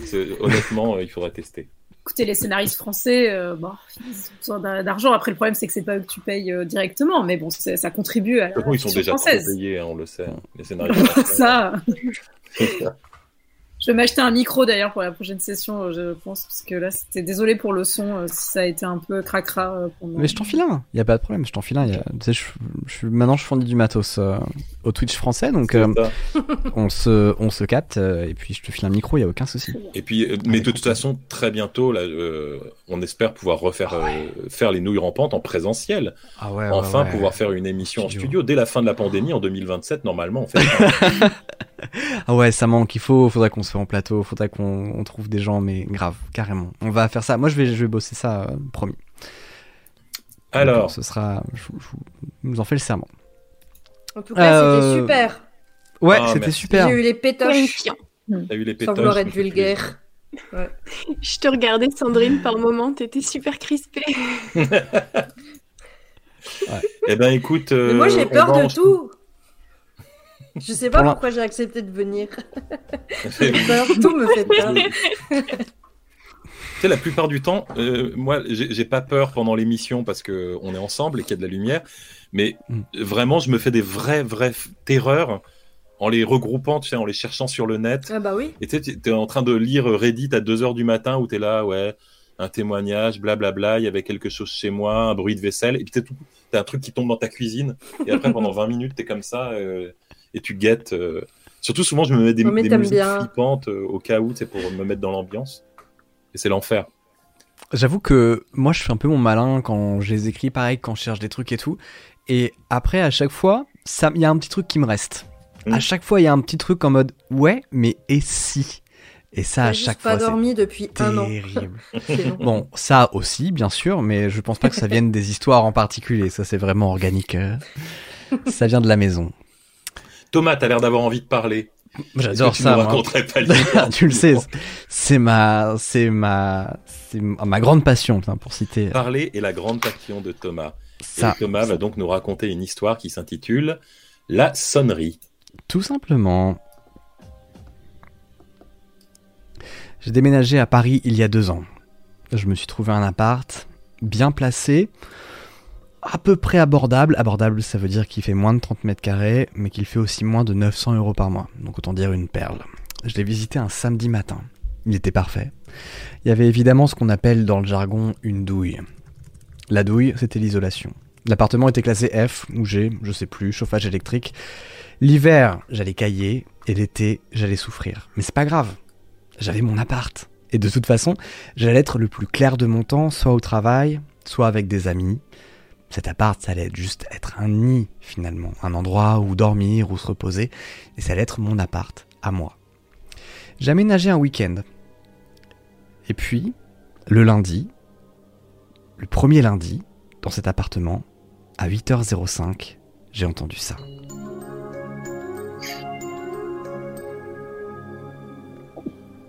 En fait, j'ai pas exactement entendu ça. J'ai plutôt entendu quelque chose euh, qui était un peu plus étouffé, quelque chose d'un peu plus bruyant. J'ai entendu ça.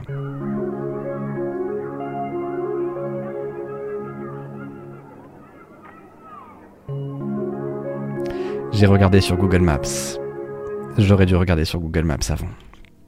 J'aurais vraiment dû. Vraiment dû regarder avant. De l'autre côté du mur de ma chambre, qui fait aussi ma cuisine, ma salle de bain et mon salon, un collège. Un collège privé, pas très grand, hein, mais juste assez pour que j'entende les élèves crier dans les couloirs et certains surveillants râler. Ça fait bizarre au début. Et puis c'est comme habiter près du chemin de fer. On s'y fait. C'est un peu perturbant, mais ça va. Parce que je pars du travail à 8h30 et que je rentre à 18h. À 18h, le collège est fermé depuis longtemps et je m'arrange toujours pour être dans la douche à 8h05. J'y reste jusqu'à la deuxième sonnerie, 8h10, comme ça je n'entends plus la sonnerie. J'entends la sonnerie avec un bruit de douche par-dessus la sonnerie et ça fait la différence. Elle est bizarre cette sonnerie. Nous on avait la, la classique, celle des séries américaines, le drink, je sais pas quand est-ce qu'ils l'ont changé pour mettre ça à la place. Je sais pas comment ils l'ont choisi. En regardant sur internet, me suis rendu compte que même plein de chefs d'établissement proposaient des sonneries personnalisées, personnalisées proposaient d'autres types de sonneries. Si vous regardez sur YouTube, vous en avez même qui ont mis le générique de Attack on Titan par exemple. Mais pas le chef établissement juste à côté de chez moi. Lui, il a vraiment mis celle que j'entends tous les jours. C'est insupportable. En mars dernier, le confinement a été annoncé. Ça me dérange pas de travailler à la maison. Au contraire, je trouve ça plutôt sympa. Mais c'est cette déclaration qui m'a vraiment fait du bien. Dès lundi, les crèches, les écoles, les collèges, les lycées et les universités seront fermés. J'ai pu travailler dans le calme. Aucune sonnerie. Pendant plus de deux mois. Quel plaisir. Et puis le déconfinement est arrivé. La sonnerie a repris. Mon travail a repris aussi. Tout allait bien. On était en bon terme. Juste, bien sûr, à 8h05, toujours. Et ça me fait toujours sursauter. C'est marrant, hein Ça me fait vraiment trop sursauter. Et puis, en septembre, j'ai pris mes vacances. J'ai raté la rentrée du collège, j'ai fait la mienne en octobre. Et fin octobre, deuxième confinement. Mais partiel. Mon entreprise a décidé de tous nous passer en télétravail. Le collège, cependant... euh, Non. De 8h à 17h, deux fois par heure. La même phrase, deux fois. Et les cris, les bruits d'escalier. Deux fois par heure. J'ai tout essayé. Tout essayé. J'ai bossé au casque, j'ai calé mes appels au moment des sonneries, je me suis même acheté une radio que je mets à fond pour essayer de couvrir le bruit. Mais rien à faire. Toujours deux fois par heure. Un soir, fin novembre, je suis allé me coucher et je l'ai entendu. Dans ma tête. Je me suis endormi avec. J'arrive pas à l'arrêter. C'est comme quand vous avez une musique qui vous rentre dans la tête et vous l'entendez. Vous n'arrivez pas à vous la sortir de la tête. Elle est là, elle est logée. Vous l'avez entendue juste une fois ou deux à la radio, mais vous l'avez entendue tous les jours pendant six mois. Elle est là, elle ne part pas. Vous, c'est peut-être Happy de Pharrell Williams. Moi, c'est ça. Un soir, fin novembre, en allant me coucher, j'entends donc qui se lance. Elle tire, elle tire, elle tire. Et j'entends les cris des enfants qui vont avec. Mais tout ça, à la limite. Finalement, c'est pas si grave. J'allume ma console, je joue 5 minutes, ça disparaît. Un jour, ma copine était chez moi. Je lui ai dit, elle m'énerve cette sonnerie. Et elle me dit, quelle sonnerie? Bah, la sonnerie du collège. Chérie, on est dimanche. Elle avait raison. Il n'y avait pas de sonnerie. Il y a eu des bugs aussi, la sonnerie qui s'est déclenchée une fois ou deux vers 20h comme ça, sans prévenir, dans ma tête. Il y avait encore les bruits des élèves. J'en ai parlé aux voisins, ils m'ont dit qu'ils n'y faisaient plus attention, que ça faisait partie de leur quotidien, qu'ils faisaient tout pour ne pas y penser, et que le pire peut-être c'était les cris. Et puis un soir, ma copine m'a réveillé. T'entends? J'entends quoi? Écoute. J'y avais même pas prêté attention. C'était devenu ma voie de chemin de fer. J'ai regardé l'heure, 1h06 du matin. J'ai pas rêvé, me dit ma copine. Elle n'a pas le temps d'insister longtemps. Quatre minutes plus tard.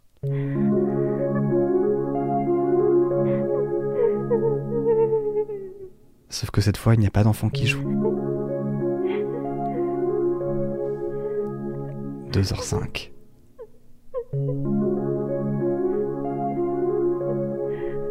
3h05. 5 heures. J'ai prévenu la police, vous imaginez bien. Je suis même rentré dans le collège pour leur en parler. Ils m'ont dit que c'était peut-être un trauma, que je devrais juste aller voir un psy. Alors j'ai déménagé. J'ai regardé sur Google Maps cette fois, et je l'ai visité. Un mardi. J'ai emménagé un lundi. Pas un seul enfant à l'horizon. Quel bonheur. Je me suis endormi serein pour la première fois depuis deux ans. Et puis, à 1h05 du matin, j'ai entendu ça.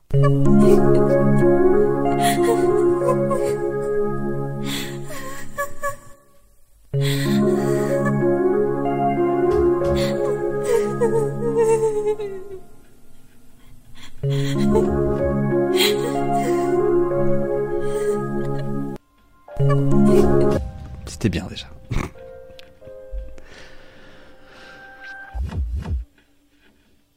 voilà.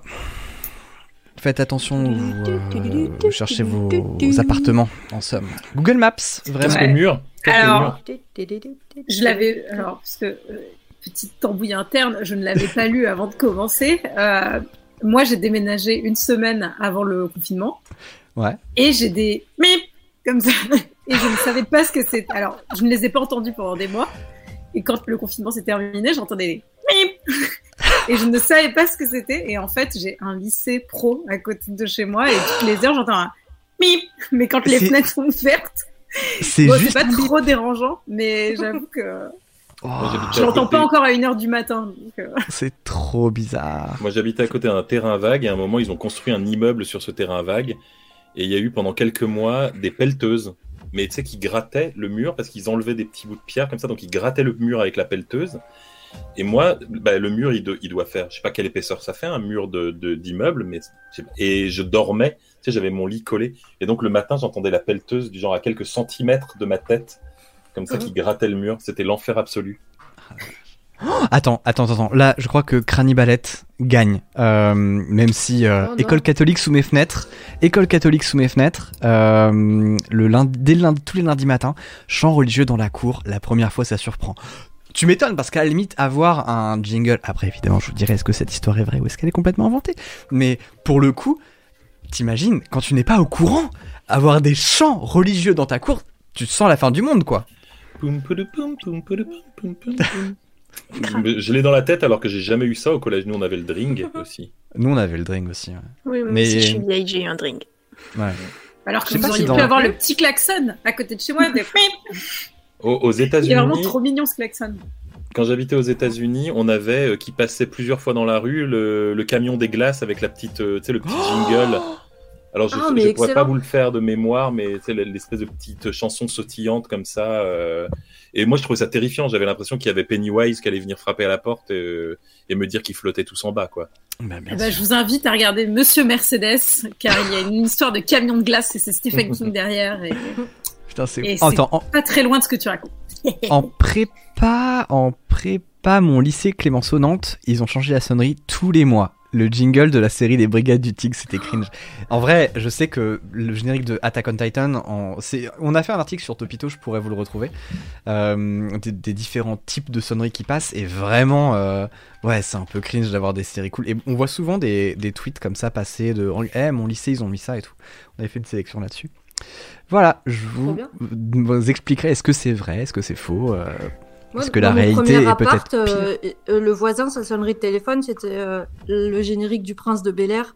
Et du coup, je l'ai eu dans la tête pendant 7 ans. 7 ans, c'est long au bout d'un moment. c'est clair.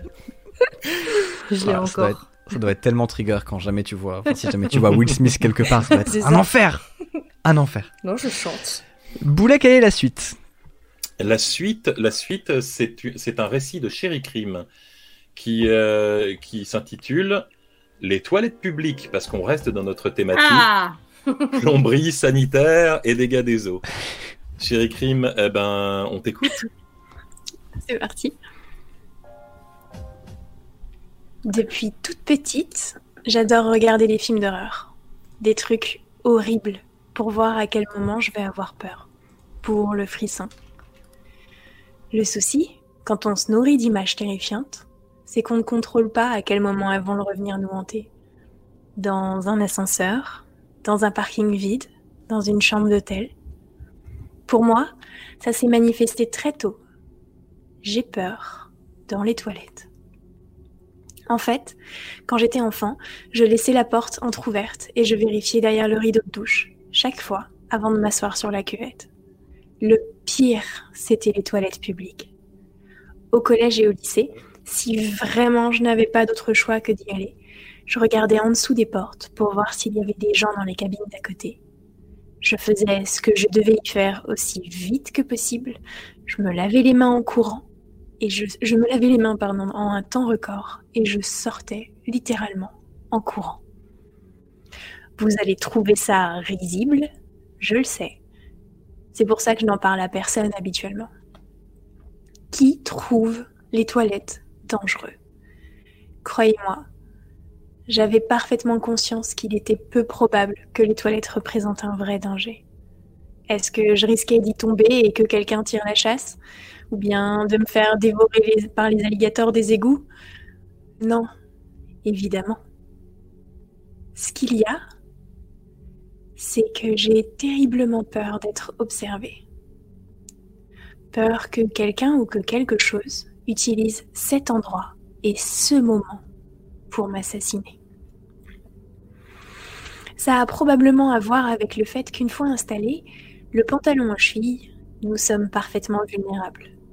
Si quoi que ce soit devait arriver, c'est la pire configuration pour prendre la fuite. En grandissant, j'ai arrêté d'avoir peur dans ma propre salle de bain, mais j'ai toujours cette angoisse dans les toilettes publiques, ce frisson qui me parcourt la colonne dès que j'y rentre. J'ai évidemment arrêté de courir pour sortir des toilettes, mais j'ai gardé le réflexe de jeter un œil sous les portes pour voir si j'avais des voisins de toilette.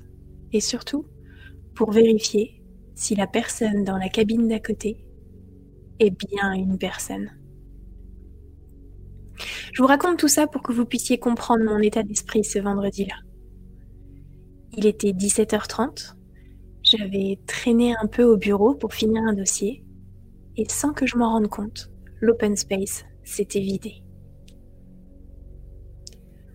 Mon ventre m'envoyait des signaux d'urgence et il n'était pas possible de me retenir jusqu'à la maison. En traversant l'étage vide en direction des toilettes, je me répétais Tu es une adulte, tu peux faire tes besoins dans des toilettes publiques sans paniquer. Tu es une adulte, tu peux faire. Je poussais la porte. J'étais discrète, jetais discrètement un regard sous les portes des cabines. Personne. Ok, grandis un peu, t'es capable d'aller aux toilettes comme tout le monde, même s'il y a personne. Je m'installais donc, faisant ce que j'avais à faire, en scrollant sur Instagram pour distraire mon angoisse. Mon cœur a loupé un battement. La cuvette de la cabine d'à côté venait de se baisser bruyamment. Est-ce que quelqu'un aurait pu entrer sans que je l'entende? Je me baissais tout doucement pour tenter de voir sous la cloison si je pouvais apercevoir des pieds. Rien. En tentant de réguler mon rythme cardiaque, je m'efforçais de, de me dépêcher de finir. C'est à ce moment-là que les grattements ont commencé. Un bruit de griffes sur la cloison mitoyenne. Un bruit qui déchirait le silence ambiant en même temps que le panneau de bois à ma gauche.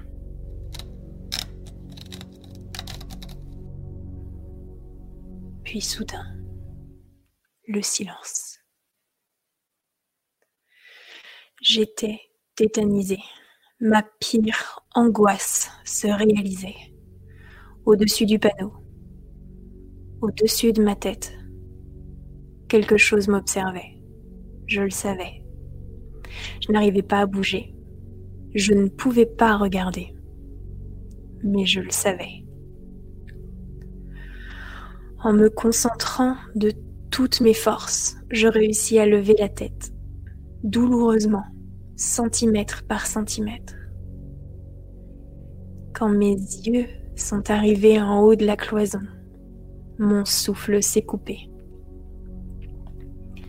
Deux mains difformes, dont les doigts gris et veinés, anormalement, anormalement longs, étaient prolongés par des énormes griffes noires, profondément enfoncées dans le bois. Je ne pouvais pas me résigner à lever encore la tête, terrorisée à l'idée de croiser le regard de cette chose. Le regard fixé intensément sur moi. Je le sentais. Quelque chose hurla dans mon cerveau. Cours D'un coup, mon corps sortit de la torpeur. Je me relevais d'un bond, je me rhabillais et ouvrais la porte d'un même mouvement, et j'ai réussi à m'enfuir. Je n'ai arrêté de courir qu'une fois à l'arrêt de bus. Deux rues plus loin. Plus jamais, jamais, jamais je n'irai dans des toilettes publiques. Et je ne peux que vous recommander d'y être sur vos gardes. C'est Anako-san. Tu as, elle, elle a rencontré Anako-san. Ah oui Référence à une histoire précédemment racontée. Je sais plus si on l'a raconté. Je sais qu'on l'avait que si. casté cette histoire en quelque sorte, mais je On ne sais plus. si- raconté Anako-san, c'est Mademoiselle Anako, c'est un, un fantôme japonais qui apparaît dans les toilettes et à qui il Ah, faut euh. surtout pas parler. Ah non, pardon, je confonds Non, avec. on euh, avait parlé celle... du métro qui m'avait terrifié. Voilà, Ah oui, c'était celle celle du du métro, métro. oui. Moi, je pensais à celle du métro, exactement. Alors, cela dit, quand tu te retrouves seul dans les toilettes à Disney avec la musique du monde des poupées ou n'importe quoi d'un peu d'enfantin, c'est creepy. Oui, c'est pas faux. Oh, oui, c'est agréable. C'est les nouilles féeriques. C'est les nouilles féeriques. C'est ça. Euh, pareil, je pense que En fait, t'as une main squelettique comme ça qui te tend un rouleau alors qu'il y en avait plus, il y a- t'avais plus Oui, de c'est papier. ça. C'est Une main de zombie. Oh Et non, tout s'est bien papier. terminé. Ah, on l'a peut-être raconté dans une ancienne euh, nuit originale, mais vous savez que les nouilles rampantes, maintenant, il y a un petit peu sound design, il y a des ambiances. euh, on les fait un peu en HD, ces histoires maintenant, donc euh, c'est pas impossible qu'elles reviennent. Enfin, Boulet, je sais Ouais. pas ce que t'en dis, mais. euh, Ben, si, si, on en avait déjà parlé, il faut qu'on il faut qu'on refasse des classiques en fait. Ouais, c'est ça. Puisqu'on les avait faites en format nuit original, mais pour l'avoir sur la plateforme podcast, on pourrait faire de temps en temps des rediffs de Ouais. celles qu'on a bien aimées.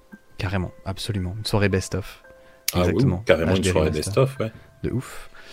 Euh, quelle est la suite? Il nous reste quelques histoires, il est déjà 23h38. Vous on a, on a, on n'avait pas beaucoup d'histoires et on s'est dit, oh, est-ce qu'on en aura assez? Eh ben, en fait, on traîne.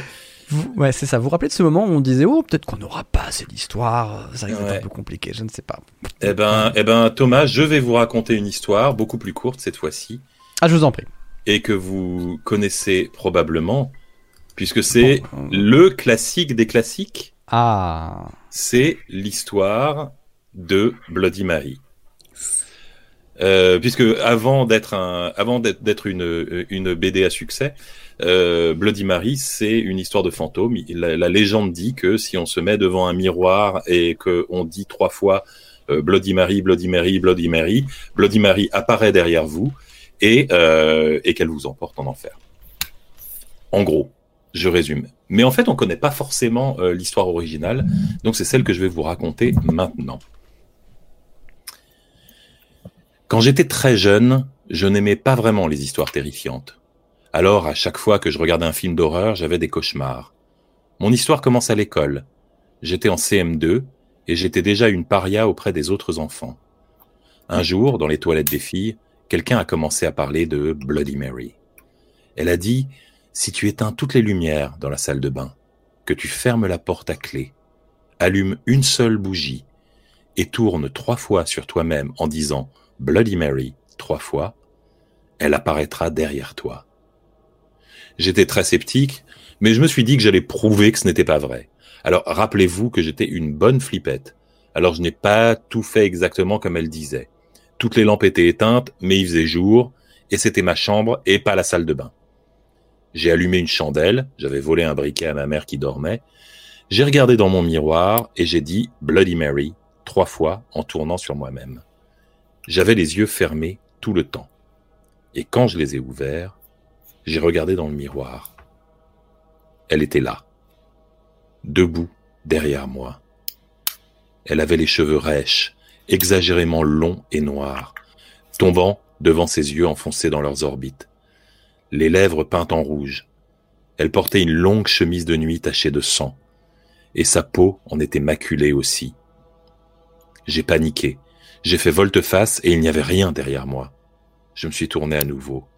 Elle était toujours là, dans le miroir, et elle s'est mise à parler. Je ne pouvais entendre ce qu'elle disait parce que je me suis mise à hyperventiler. Je suis tombé à genoux, et quand je me suis relevé, il faisait nuit. J'étais seul à nouveau, mais il y avait des traces de mains ensanglantées sur le miroir. Je les ai vite nettoyées et j'ai jeté une couverture par-dessus. Cette nuit-là, je me suis senti observé en permanence, mais je gardais les yeux fermés. Ma mère n'a absolument rien remarqué. Chaque fois que je passais devant un miroir, je pouvais sentir Bloody Mary qui me regardait. Je ne pouvais plus y porter un seul regard. Un mois plus tard, un jour que je me sentais plus en sécurité, j'ai ôté la couverture de devant le miroir. Je me suis vu moi-même, seul, dans ma chambre. Rien de plus. J'ai soupiré de soulagement et je suis passé à autre chose. La nuit suivante, tandis que je dormais, j'ai entendu sonner une cloche. Ça ne ressemblait à rien de familier. Et là, elle a parlé à nouveau. Ces mots brûlent encore dans ma mémoire, comme une flamme impossible à éteindre. Petits enfants qui dormaient tandis que passe la nuit, votre destin sera funeste. Puisse le sang les souiller et leurs os se briser. La cloche s'est tue, mais nul ne sera épargné.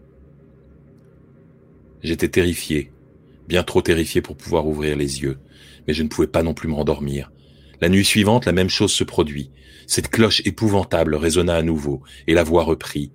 Petite fille qui dort dans ce lit, tu as échappé à la main de la mort pour la dernière fois. Ton destin est désormais le même que le mien. Fais de beaux cauchemars, douce enfant, bientôt tu seras morte. J'étais vraiment épouvanté, tellement que je ne pouvais plus tenir. J'ai brusquement ouvert les yeux, et ma chambre était vide.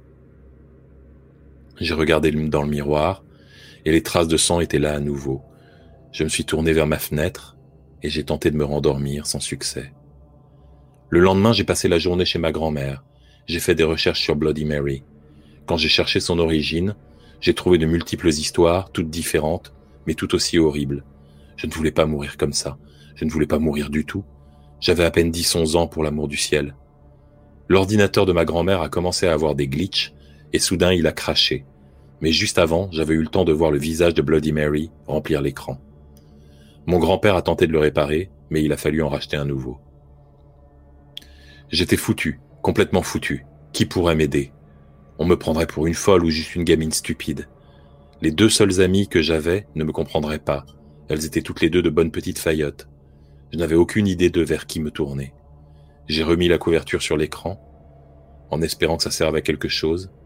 Je n'ai jamais raconté ça à personne jusqu'ici. Même maintenant, cinq ans après les faits, je ne peux pas me regarder dans un miroir comme avant. Je ne veux pas me regarder. Ne regardez jamais ce qui se tient derrière vous, dans votre reflet dans le miroir.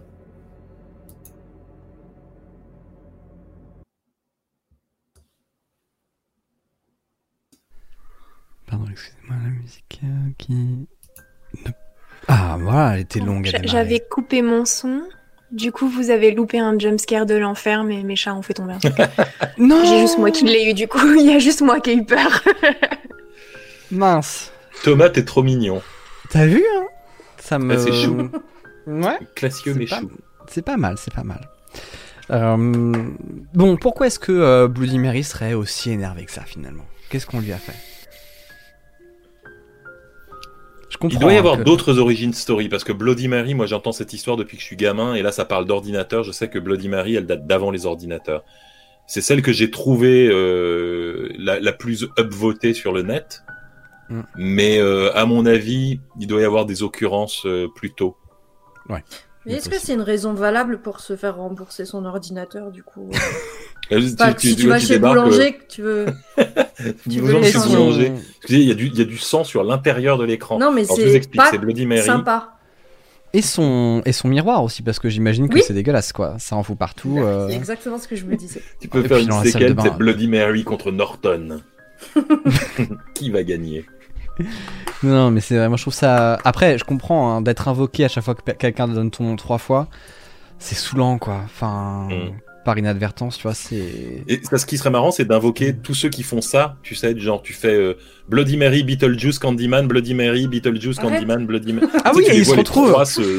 Et ils se retrouvent, ils. Mais. se faire Ah, une mais- Marx Brothers Oh, dans le miroir. Toi, toi aussi, arrête Putain, mais on bosse jamais ensemble. Enfin, une collab, c'est cool, ça fait plaisir.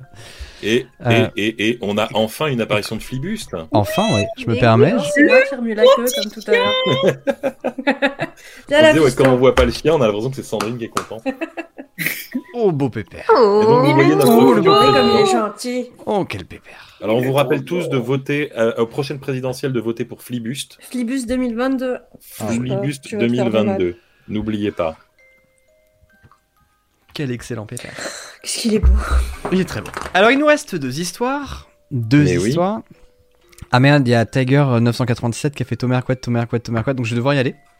Du coup, je- ah. Désolé, hein, c'est la Tu loi. laisses pas son ordinateur, hein. Cela dit, ça serait un super bon, ça serait un super bon prank de là maintenant quitter l'émission et vraiment tu cherches ses coordonnées. Ah oui, Tu débarques chez lui pour de vrai. De débarquer. Prank, je débarque chez toi à 4h du matin. Je suis vraiment passionné. Ah, malheureusement, le couvre. Je suis très investi dans le prank. Euh, Il n'y a pas une attestation. pour tout le cast, il faut me laisser, euh, il faut me laisser quelques heures, hein, parce que je suis pas à côté. Il n'y a pas une Bon. attestation, prank euh, Une pour le attestation. Si, je crois. Si, si, si. Il y a une, non, il y a une attestation euh, entage. Ah oui. En- et, euh, Voilà. et ouais. absolument. ouais, C'est normal, là, moi. Tu penses que Bloody Mary, elle utilise une attestation quand tu la convoques à plus de 18 heures? Et À mon Bah, elle a avis, pas ouais. le choix. Elle a pas le choix. Elle se prend des prunes, là, tu sais, on a la C'est ça, ça- ça- 135 euros pour. C'est pour ça qu'elle est énervée en fait. Bah oui. Voilà. En plus, à chaque- Bon, euh, on est dans la salle de bain face à un miroir. Est-ce que, euh, chéri Crime, tu nous raconterais pas cette petite histoire que tu as vue sur le net, que tu as intitulée euh, Au-delà du miroir? Si, avec plaisir. Le 22 avril 1987 à Chicago, Ruth May McCoy, 52 ans, appelle le 911. Lorsqu'on lui demande la raison de son appel, elle répond, paniquée, que quelqu'un essaye de rentrer par effraction chez elle. Plus précisément, quelqu'un essaye d'entrer chez elle à travers son meuble à pharmacie, au-dessus du lavabo, dans sa salle de bain. L'opérateur conclut un conflit de voisinage et clôt l'appel. Mais Ruth May appelle plusieurs fois de suite, terrorisée. Elle demande qu'on intervienne. Dans le dernier appel, au service de secours, elle dit Ils ont jeté mon meuble à pharmacie par terre. Quelques instants plus tard, le 911 reçut- reçoit plusieurs appels du même lotissement. Des voisins de Madame McCoy ont entendu des coups de feu. La police se rend alors sur place, mais personne ne répond à la porte de Ruth May. Le gardien n'ayant pas de double de clé, les officiers repartent sans rien faire. Au bout de deux jours d'appels inquiets, des voisins n'ayant pas de nouvelles de Ruth May McCoy, les forces de l'ordre finissent par revenir et défoncent sa porte. Elle est retrouvée morte, tuée par balle, alors que sa porte était bel et bien fermée de l'intérieur. Ces assaillants étaient passés par un trou donnant sur le vide sanitaire commun aux deux appartements mitoyens. Trou bouché uniquement avec le petit meuble à pharmacie, au-dessus du lavabo. Si je vous parle de ça ce soir, c'est parce que Samantha Hartsow a partagé sur TikTok il y a deux jours l'étonnante découverte qu'elle a fait dans son appartement new-yorkais. Thomas Ouais, alors du coup, on va regarder la vidéo, je pense que vous l'avez vu passer.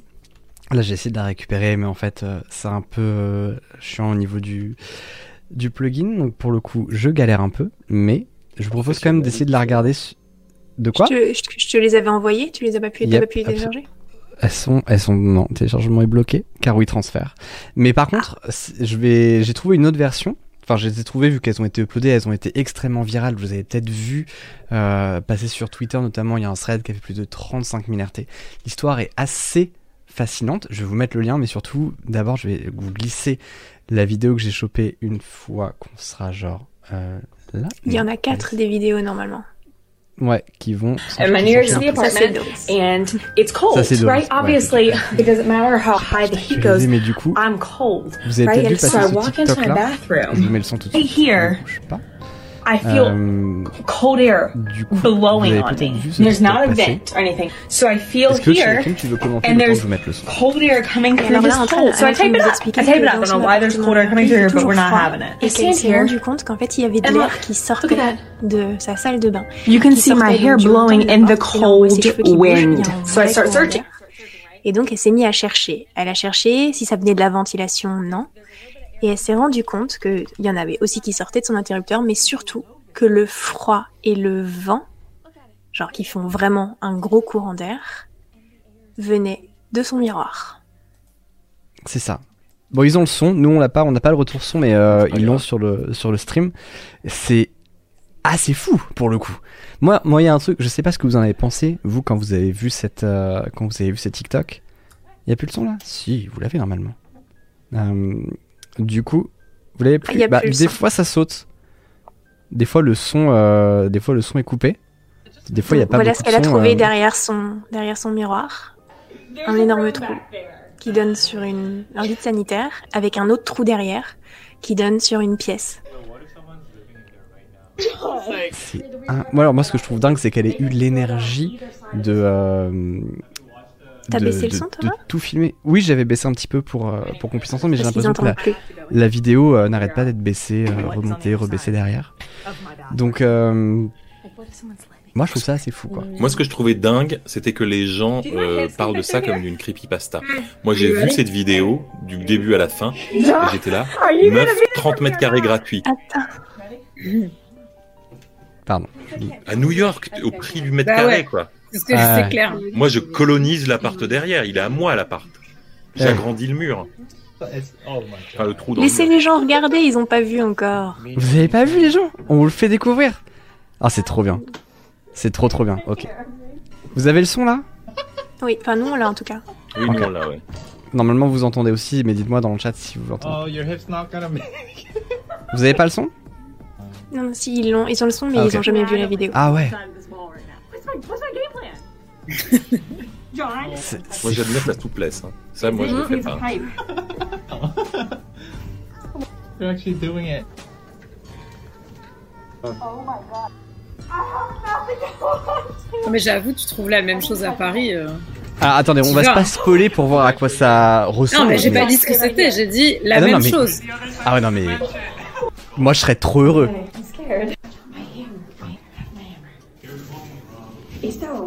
Hold a hammer kill somebody? No. Ouais, la chanson Ono, je suis d'accord, j'ai dit elle était pas, pas ouf quoi.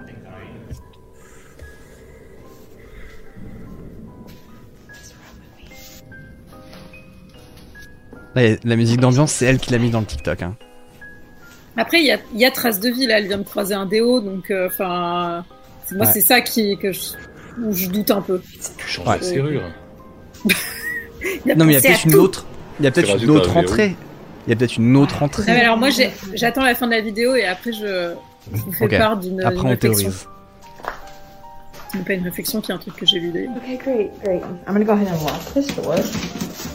Made it out alive. My landlord's getting a really fun phone call tomorrow. Hi neighbor, how are you? Oh. Sérieux, pour moi, c'est Euh. l'épisode de Futurama avec Bender qui dit Ah, il y a une fenêtre dans le placard. C'est ça, exactement. Tout à fait. La suite n'a rien à voir, c'est un mec qui commente. euh, Alors- Mais voilà, je vous le remets, comme ça, on... je le mets sans le son, comme ça vous pouvez, euh, vous pouvez apprécier la chose. Vas-y, attendez, je vais couper Alors, le il y a le son, par contre. Ouais, il y a le son. Je vais le couper, mais vas-y, parlez. Vous Non, avez mais- pas compris? Attends, qui n'a pas compris? Euh, Sylvain qui a pas compris. Pour petite histoire vraie qui est arrivée à des amis en enlevant le tissu mural d'un mur de la maison qu'ils venaient d'acheter, ils ont trouvé une porte. Condamnés en prenant les mesures de la main, ils se sont rendus compte qu'il y avait un mètre qui manquait derrière ce mur. Et ils ont mis du papier. Et ils y vivent encore, c'est ouf. Euh, Qu'est-ce que vous en pensez? Alors, Ah, T'as pas coupé le son, Thomas. Non, mais t'inquiète, ça arrive. Euh, du coup, qu'est-ce que vous en pensez? Alors, moi, j'ai lu, moi, j'ai lu euh, une possible, euh, une... Attends, parce que Oui. je m'entends pas du tout avec le son de la Oui, Thomas, Voilà, on a bon. Ah, voilà. Euh, moi, j'ai lu une possible explication qui est qu'il y a énormément de, de concierges d'immeubles, de janitors, qui, pour éviter d'attendre que leurs locataires soient présents quand il y avait des, des réparations à faire dans les appartements, utilisaient, soit, utiliseraient soi-disant ces passages pour intervenir dans les appartements, ce qui est, ce qui est pas moins flippant hein, pour le coup. Non, et que c'est apparemment ce qui aurait inspiré à l'époque euh, le film et Candyman. Candyman. Hmm. Alors, moi, j'avais entendu. Et en fait, c'est. Ah, pardon. Bah, non, vas-y, vas-y, Chéri Crime. Vas-y, Chéri Crime. C'est ton J'allais dire, en fait, euh, il- c'est au moment des conceptions, souvent c'est dans des lotissements euh, pas très luxueux. Euh, c'est pour quand il y a des justement les, les, les gardiens, quand il y a des réparations à faire. Alors c'était pas tellement de passer par là pour pour pas attendre que les locataires ne, enfin, soient là. C'était juste pour pas pour faciliter tout l'accès et pas y passer trop de temps en fait. Genre, euh, s'il y a un problème de plomberie, il n'a pas besoin d'aller dévisser une trappe, euh, machin, ou euh, de faire des saignées ou quoi, et qu'ils pouvaient, ils peuvent directement accéder par là. Et justement, en 87, euh, le- l'année où Ruth a été assassinée, il y a eu énormément de vagues de cambriolage par ces trous-là dans les, dans les lotissements. C'était un peu l'histoire que j'avais entendue. J'avais entendu la même chose, ou aussi dans certains immeubles euh, qui ont été euh, progressivement rénovés, quelquefois tu as un appartement turbo-vétuste au milieu, et plutôt que de payer une fortune pour le réparer et, euh, et le louer, ça sert de ça sert de, de local d'entretien pour tous les appartements autour. C'est là où il y a tous les tuyaux qui passent, et donc euh, ils peuvent, comme disait Chéri Crime, réparer de l'extérieur de l'appartement. quoi. Ouais, suis Ce qui est particulièrement flippant parce que moi, je vous avoue qu'il est hors de question que je laisse un accès dans ma salle de bain comme ça à, à des, même si c'est des gens qui veulent réparer mes dégâts des eaux. C'est dire à quel point. euh, ne le savaient pas. Hein. Une- amie ne Bah le non, savaient bah, pas. Une amie moi, avait, trouvé, avait eu ça, en fait. avait eu cette histoire, mais encore mieux, c'était euh, quand elle était petite, son père avait trouvé euh, sous un papier peint une porte condamnée. Et ils avaient euh, ouvert cette porte et elle donnait en fait sur l'appartement d'à côté et qui était euh, Ah euh, ouais, complètement surprise, euh, qui était complètement abandonné en fait. Et euh, qui était à l'abandon. Et euh, ils ont simplement ouvert la porte. Ils ont vécu pendant des années enfin je crois que c'est trois ou cinq ans dans deux appartements. Et en partant il a juste remis du papier peint par dessus la porte comme c'était au début. Ah, c'est génial. C'est très flippant, c'est un bon début de film d'horreur, je trouve. ouais ouais, Mais à la fois, c'est une belle histoire, je trouve. Un peu féerique. Ouais, tu loues un tu Bah c'est une, c'est une, c'est une nouille féerique hein. tu loues Mais un oui. appart de, de 30 mètres carrés tu te retrouves avec un Bim, 85 50 mètres carrés en plus, quoi. Moi, j'ai, quand je suis arrivée dans mon nouvel appart, j'ai enlevé le miroir pour voir ce qu'il y avait derrière. Il y avait écrit celui qui lit ça est un con. Et il du, coup, euh, du coup, nul. pas de, pas d'appartement. J'ai vraiment envie d'y croire. J'ai vraiment Moi, envie de croire que c'est On saura à la fin si c'était vrai. J'avais eu ce fantasme parce qu'il y avait un courant d'air qui venait d'une ancienne cheminée dans mon premier appart à Paris, mon appart qui faisait euh, 20 mètres carrés. Et euh, on m'avait expliqué qu'on pouvait pas ouvrir la cheminée, elle avait une espèce de volet métallique et qu'ils avaient essayé, que la, la cheminée était condamnée depuis longtemps. Mais il y avait un courant d'air et je me disais, oh, peut-être un accès vers un autre appartement ou une pièce secrète. Et donc j'avais passé une après-midi à, à dégripper euh, le volet métallique et j'avais réussi à l'ouvrir. Et en fait, il donnait sur une cheminée. Comme c'est pas du tout surprenant pour une cheminée, c'était ça qui faisait le courant d'air. Et il y avait un carton mystérieux fermé avec du scotch, donc euh, avec des trucs à l'intérieur. Donc j'ai tiré le carton, je l'ai sorti. What's in the box Tu me demandes? Eh ben, il y avait des chapeaux. la tête de la femme de Brad Pitt. Pardon. Non, il y avait, des, il y avait des chapeaux? Il y avait une boîte remplie de vieux chapeaux, du genre. Il y avait euh, des hélices sur certains d'entre eux? Non. il y avait des chapeaux de vieux monsieur, il y avait une Nulos. casquette à carreaux, il y avait euh, une sorte de chapeau peint euh, qui, qui ressemblait un peu à un chapeau melon. Et euh, enfin, il y avait, il y avait plus, il y avait, je sais pas, six ou sept chapeaux dans un carton. Mais c'est génial. Bah, le mec avait avait une tête qui devait avait faire la moitié du diamètre de la mienne, donc j'ai balancé. J'ai pas gardé les chapeaux. Et c'est Alors, c'est par très contre, décevant. le fait d'aller ouvrir une trappe de cheminée pour aller À choisir genre, entre 7 chapeaux et 50 mètres carrés en plus. Ah, c'est pas facile. hein. Non. Sept chapeaux de neuf, peut-être, mais là. Euh, ben, Sandrine, tu es notre invitée d'honneur. Euh, Est-ce que ça te dirait de nous raconter la dernière histoire de ce soir et de nous parler de toilette coquillage Parce que tout le monde attend Je ça, sais hein, je pas. vais pas te mentir. Je sais pas si les gens euh, du chat ont envie de l'entendre, je pense. Ah si si si si si, si je te Est-ce confirme. Et pas que, il y a pas que, il y a pas que non plus. hein, donc euh, je te confirme.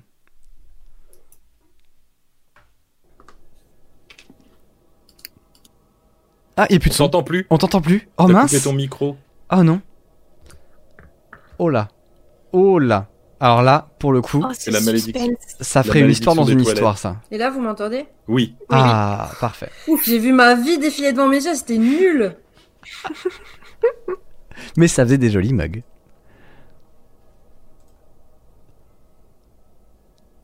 Quand tu veux. Non, c'est pas possible. Qu'est-ce qui se passe? Qu'est-ce qui se passe? On t'a reperdu. C'est le bug. Ça a re- On t'a reperdu. Là, pour le coup, vous vous rappelez ce qu'on s'est dit sur ne les, veut pas pas qu'on sache. les Ah, fantômes Vous vous rappelez des fantômes d'ordinateur dont on parlait tout à l'heure? Je crois que quelqu'un a maîtrisé ça en deux heures.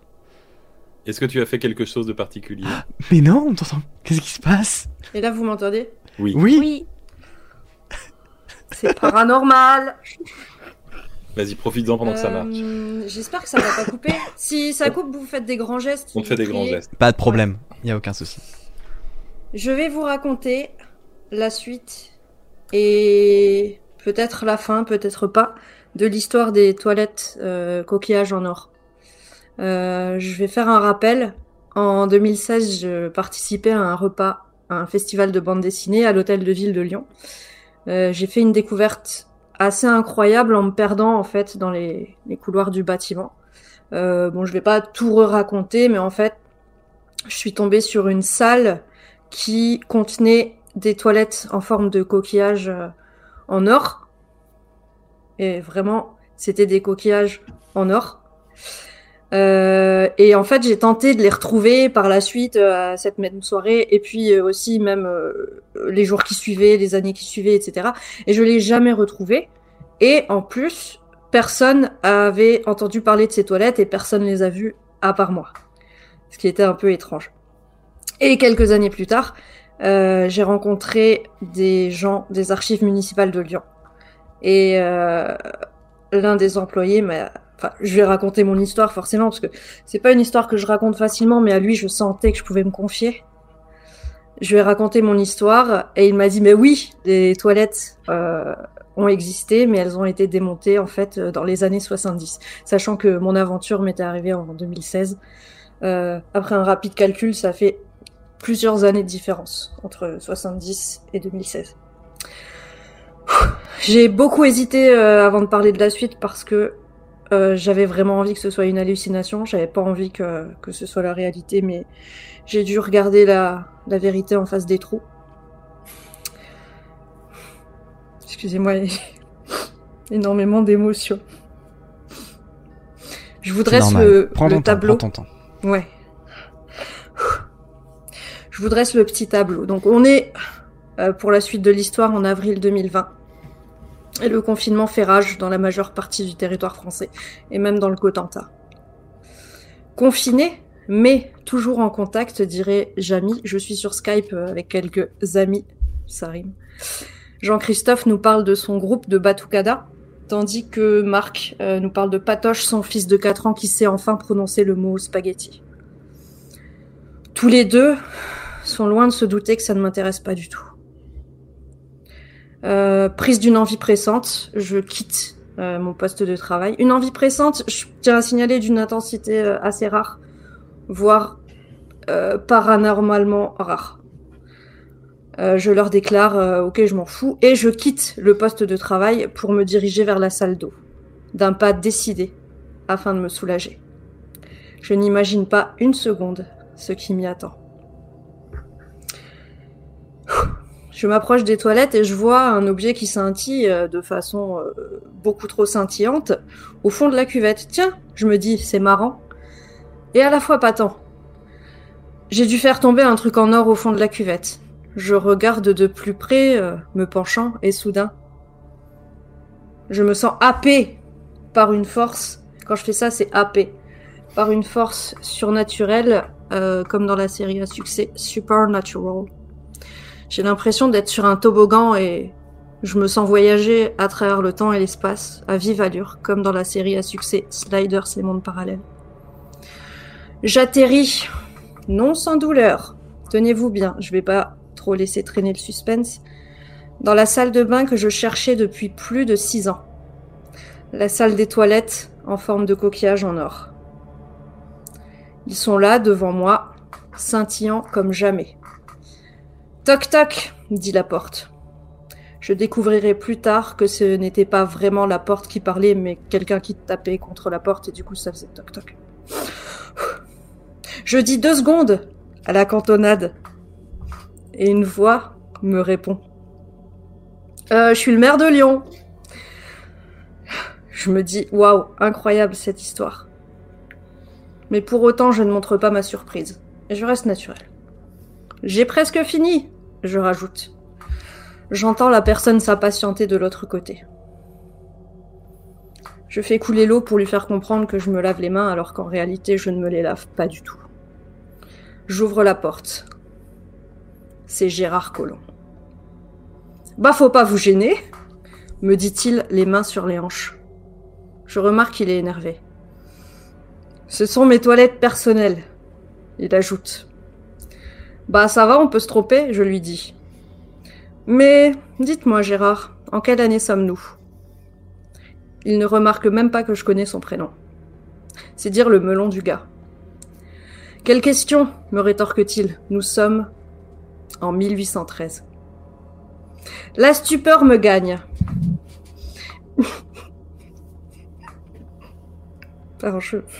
C'est l'émotion. Prenez votre temps, euh, SD. C'est pas moi. Pardon, prenez votre temps, euh, personne qui n'est pas SD. La stupeur me gagne. 1813. Je remarque que son accoutrement, il est vêtu comme une personne de 1813. Je le crois donc sans hésiter. Waouh, je dis. Bon, euh, je peux y aller me répond-il en montrant les toilettes en forme de coquillage en or.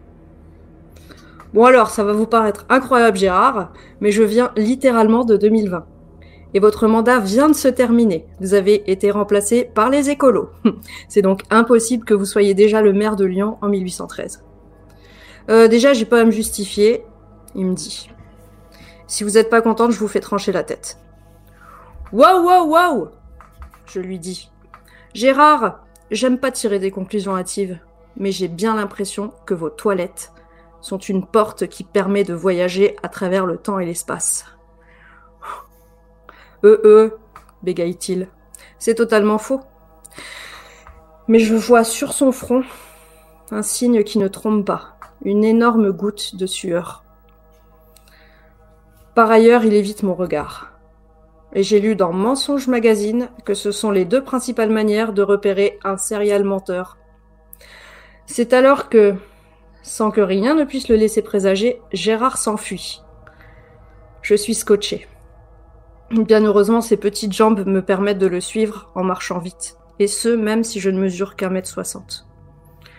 Je tente de l'appeler, mais il court à travers les grandes salles de l'hôtel de ville de Lyon. Je, le retrouve à bout de souffle, à la cafette. Bon Gérard, je lui dis. Ça suffit vos bêtises maintenant. Vous allez me dire exactement ce que vous êtes et ce que sont ces toilettes. Il me répond. Bon, ok, je vais pas passer par quatre chemins, je suis un revenant et je traverse le temps et l'espace pour cumuler les mandats. Ces toilettes, ce sont bien un passage qui permet de traverser les époques. Je dis quoi? Il me dit ouais. Je dis waouh. Je suis sous le choc. Mais c'est incroyable. Son visage s'assombrit. Les toilettes n'apparaissent qu'aux méritants, me dit-il. S'ils vous sont apparus deux fois, c'est sans doute que... Et là, je suis bouche bée. Je comprends soudainement ce que je suis en réalité. Je suis une revenante Bingo me dit Gérard. Mon monde s'effondre, ma voix tremblote, tandis que je lui déclare Ah ok. Et vous ne pourrez pas retourner chez vous. C'était un aller simple. Mais ça n'a aucun sens, Gérard, je lui dis. C'est comme ça, me répond-il. C'est paranormal. Depuis ce jour, je me promène à travers le temps et l'espace, passant de la peau d'un personnage à un autre, en essayant de réparer les erreurs du passé. J'espère à chaque fois que mon prochain saut dans le temps me ramènera chez moi et me rendra enfin mes vraies toilettes. Incroyable. Incroyable pour le coup. Il y en a eu des histoires. Il y en a eu des histoires dans les nuits rampantes. Mais là, je Mhm. pense qu'on a ce qui s'appelle une masterclass. Ben, on a un témoignage de alors- première main, ce qui est quand même assez rare. Ouais, c'est vrai. Moi, je. Trop je- de- C'est un récit rapporté, hein. moi je rien, rien à voir dans cette Euh. Est-ce que c'est la, fameuse SD qui t'a raconté Oui, ça alors? Oui, oui. Qui n'est pas, qui n'est pas toi du tout. hein. Attention. Euh. Non, non, bah, non, non, euh, ça se saurait si Miss de- Michel c'était ça. Ah bah Alors oui. moi, j'envisage euh, la théorie, la possibilité qui est exactement la même chose sur la mairie de Marseille avec euh, Jean-Claude Godin. Donc, euh, je me demande si c'est pas un réseau. Hmm. Mais c'est possible, hein. Un réseau Tout de voyageurs euh, temporels et spatiaux. pour passent cumuler les mandats. Cumuler les mandats, ouais. Time and Relative Space. C'est comme le maire dans Buffy contre les vampires qui cumulait les mandats avec. euh, Exactement. plus cumulait comment. vraiment des mandats. Je suis pas sûr parce que c'est pas lui qui était à l'aglo. Il était C'est pas, immortel. il était. Ouais, mais c'est pas un mandat politique parce que il était donc effectivement maire de Sunnydale, mais euh, il avait, était pas dans le conseil régional, pas au général, Ah. et euh, il était pas euh, pas député non plus. Il était pas député maire. Peut-être si on l'avait laissé continuer, hein, il donc, serait allé un petit peu plus loin. Mais non, Moi, je- on n'aime pas la réussite. Moi, je visualise déjà l'adaptation Netflix des aventures de Monsieur le Maire, quoi. Enfin, Complètement. Mr. the Mayor in Space. euh, Puis c'est bien quand tu t'appelles Gérard Collomb de voyager par des toilettes. euh, bien, chers amis, il est minuit 12. Euh, On va faire un rapide debunk. Voilà, on se donne un petit quart d'heure pour tout débunker. Vous êtes en train de spoiler Buffy à ma copine.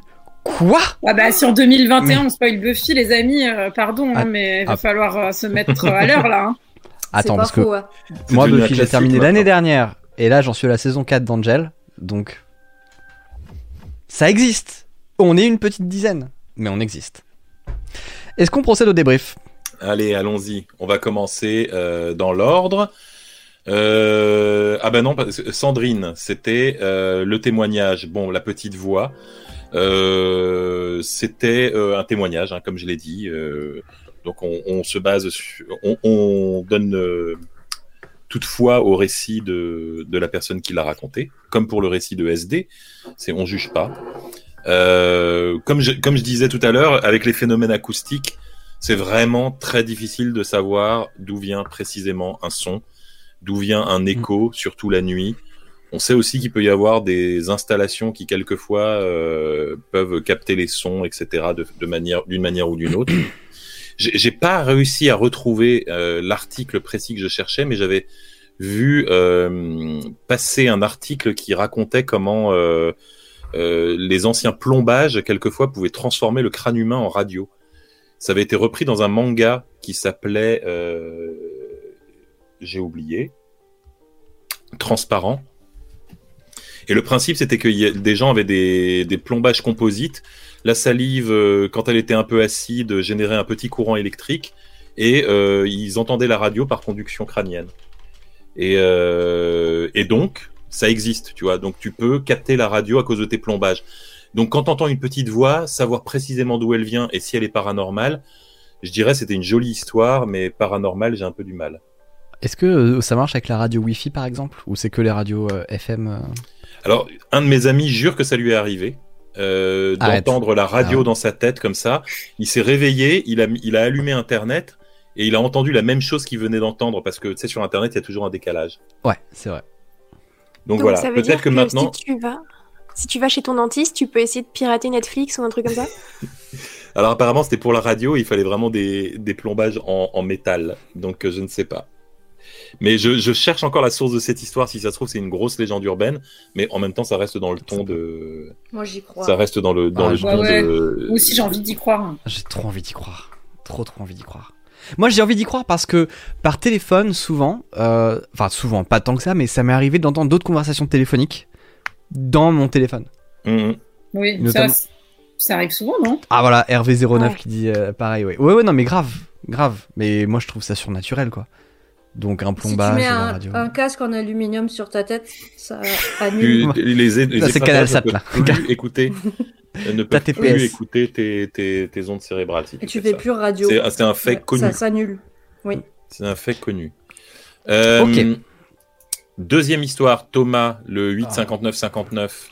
Faux, c'est le numéro n'existe pas. Je crois, j'ai pas vérifié si le numéro. Ça se trouve, il y a des gens qui l'ont appelé qui se sont rendus compte que Ah, j'espère. Le faites pas. Bah, enfin, si c'était forcément un numéro professionnel, enfin, vous avez peut-être payé de l'argent. Ouais, je sais pas. Ouais, c'est clair. Mais si quelqu'un de très malin a écouté l'émission, au début de l'émission, il a vite créé le numéro surtaxé. C'est vrai. Et, et pour le coup, j'aimerais bien vraiment Tout savoir ce que ça fait. euh, Enfin, c'est un vrai, une vraie question que je me suis posée. C'est qu'est-ce qui se passe quand on essaye de racheter des logos comme ça? Est-ce qu'on les reçoit toujours? Et si on les reçoit, ça doit être dans des formats pétés. Donc, voilà. Vraiment. euh, des- C'est des heures de réflexion aux toilettes qui sont rentabilisées euh, dans les nouilles rampantes. Troisième histoire. La troisième histoire, euh, Chéri Crime, le mercredi matin. Eh ben, c'est un témoignage, le grippin qui se rebranche.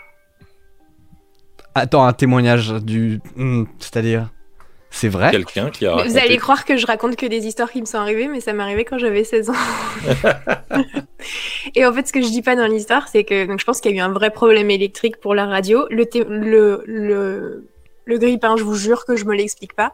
Mais ma sœur, pendant tout ce moment-là, ça a dû durer 10-15 minutes, cette angoisse. Ma sœur était bloquée dans l'ascenseur de l'immeuble parce qu'il y a eu un souci électrique. Donc ça explique la radio, ça explique pas ce putain de grippin qui s'est rebranché tout seul. Je vous jure que c'est vrai. Il n'y a pas une histoire de Voilà. résistance ou de trucs qui pouvaient être toujours chargés après que tu les débranchais ou un truc comme ça? Non, non, c'est la prise qui revenait dans le mur. Donc Ah euh, oui. vraiment, je vois pas d'autre explication. Quoi. Enfin, j'ai Wow. pas d'explication tout court. Donc voilà. Après, je vous jure, je prenais pas de drogue ni d'alcool quand j'étais ado. Plus maintenant, non, maintenant non plus, mais quand j'étais ado, j'y touchais pas. Après, là, on pourrait à nouveau. Alors, euh, pour faire une réponse sérieuse là-dessus, euh, il y a tout simplement la perception de ce qu'on a fait. Mm. C'est-à-dire qu'on peut être complètement persuadé et visualiser un truc qu'on a fait sans l'avoir fait. Euh, la construction de souvenirs, c'est un, c'est un, un sujet qu'on étudie de plus en plus. Mm. Qui, ça ça s'appelle la confabulation. Et, euh, et c'est un phénomène très courant, en fait. Et euh, sinon, on peut envisager le fait que tu aies été empoisonné, puisqu'il y avait eu un gars qui euh, trouvait des post-it chez lui euh, partout, griffonnés, des post-it qui lui disaient de s'enfuir, euh, quitte cet appart, et c'était lui qui les écrivait sans, s'en souv- sans se rappeler l'avoir fait parce qu'il était empoisonné au monoxyde de carbone. Putain, c'est fou. Alors, peut y avoir une histoire d'avant, vénère, c'est ouais. vénère le. Ça peut être aussi de, de l'amnésie dissociative aussi, et tu pourrais potentiellement avoir eu un dédoublement de personnalité et euh, toi-même euh, avoir rebranché le grippin et ne pas t'en souvenir.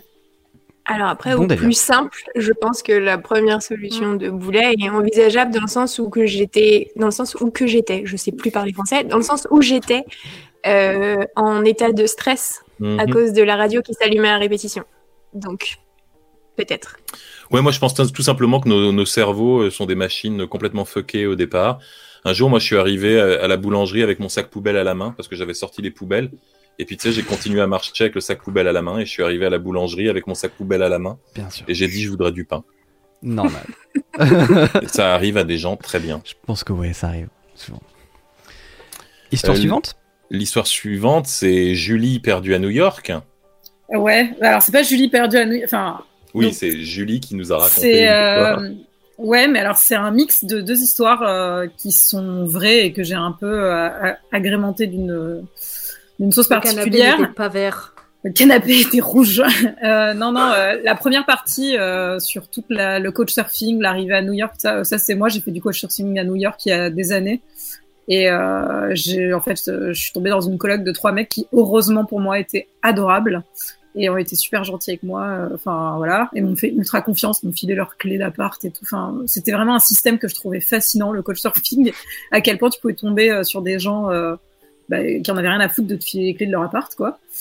Et euh, non, non, et par contre, la deuxième partie de l'histoire sur le mec euh, super euh, chelou et sur le fait d'aller soi-disant chercher sa valise dans la voiture, c'est c'est une histoire vraie qui est arrivée à, à des, des gens que je connais et qui sont partis, qui avaient Bah, voilà. Mais ils étaient plusieurs alors. C'était un couple. Ah ouais. Ok.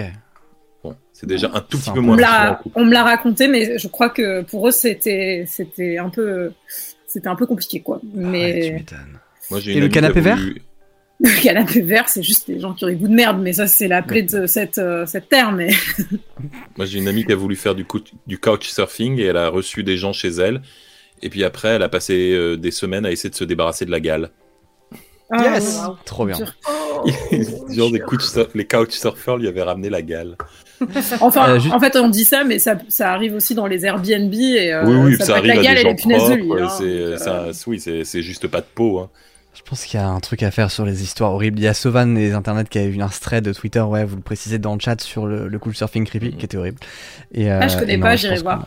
Ouais, je te le filerai si tu veux. Juste avant de passer à l'histoire suivante, euh, si l'émission, vous- enfin si vous aimez bien l'émission, n'hésitez pas à lâcher un sub, ça permet de financer le podcast et ça permet de monter un peu en grade techniquement, d'acheter un peu de matos et tout. Et en espérant un jour avoir ça, sachant que si vous subez, vous avez une carte de visite exclusive à cette fois. Vous savez, la dernière fois vous aviez des jumpscares, là vous avez la carte de visite comme ça, et la carte de visite va évoluer au fur et à mesure. Si vous avez une carte de visite maintenant, peut-être que vous aurez une carte de visite différente plus tard. Donc, euh, En gros, un sub, ça vous donne. euh, Chance. Un sub, c'est une carte de visite pour vous. Voilà. eh ben là, il y a quelqu'un qui a pris un sub et ça a rien fait, Thomas. Attends, ça arrive. Attends, je viens de voir ma, je viens de voir la petite commande. J'ai fait un programme. J'ai fait un petit programme en. Python moi-même pour qu'il envoie la carte sur euh, sur Imgur pour que vous puissiez la télécharger derrière.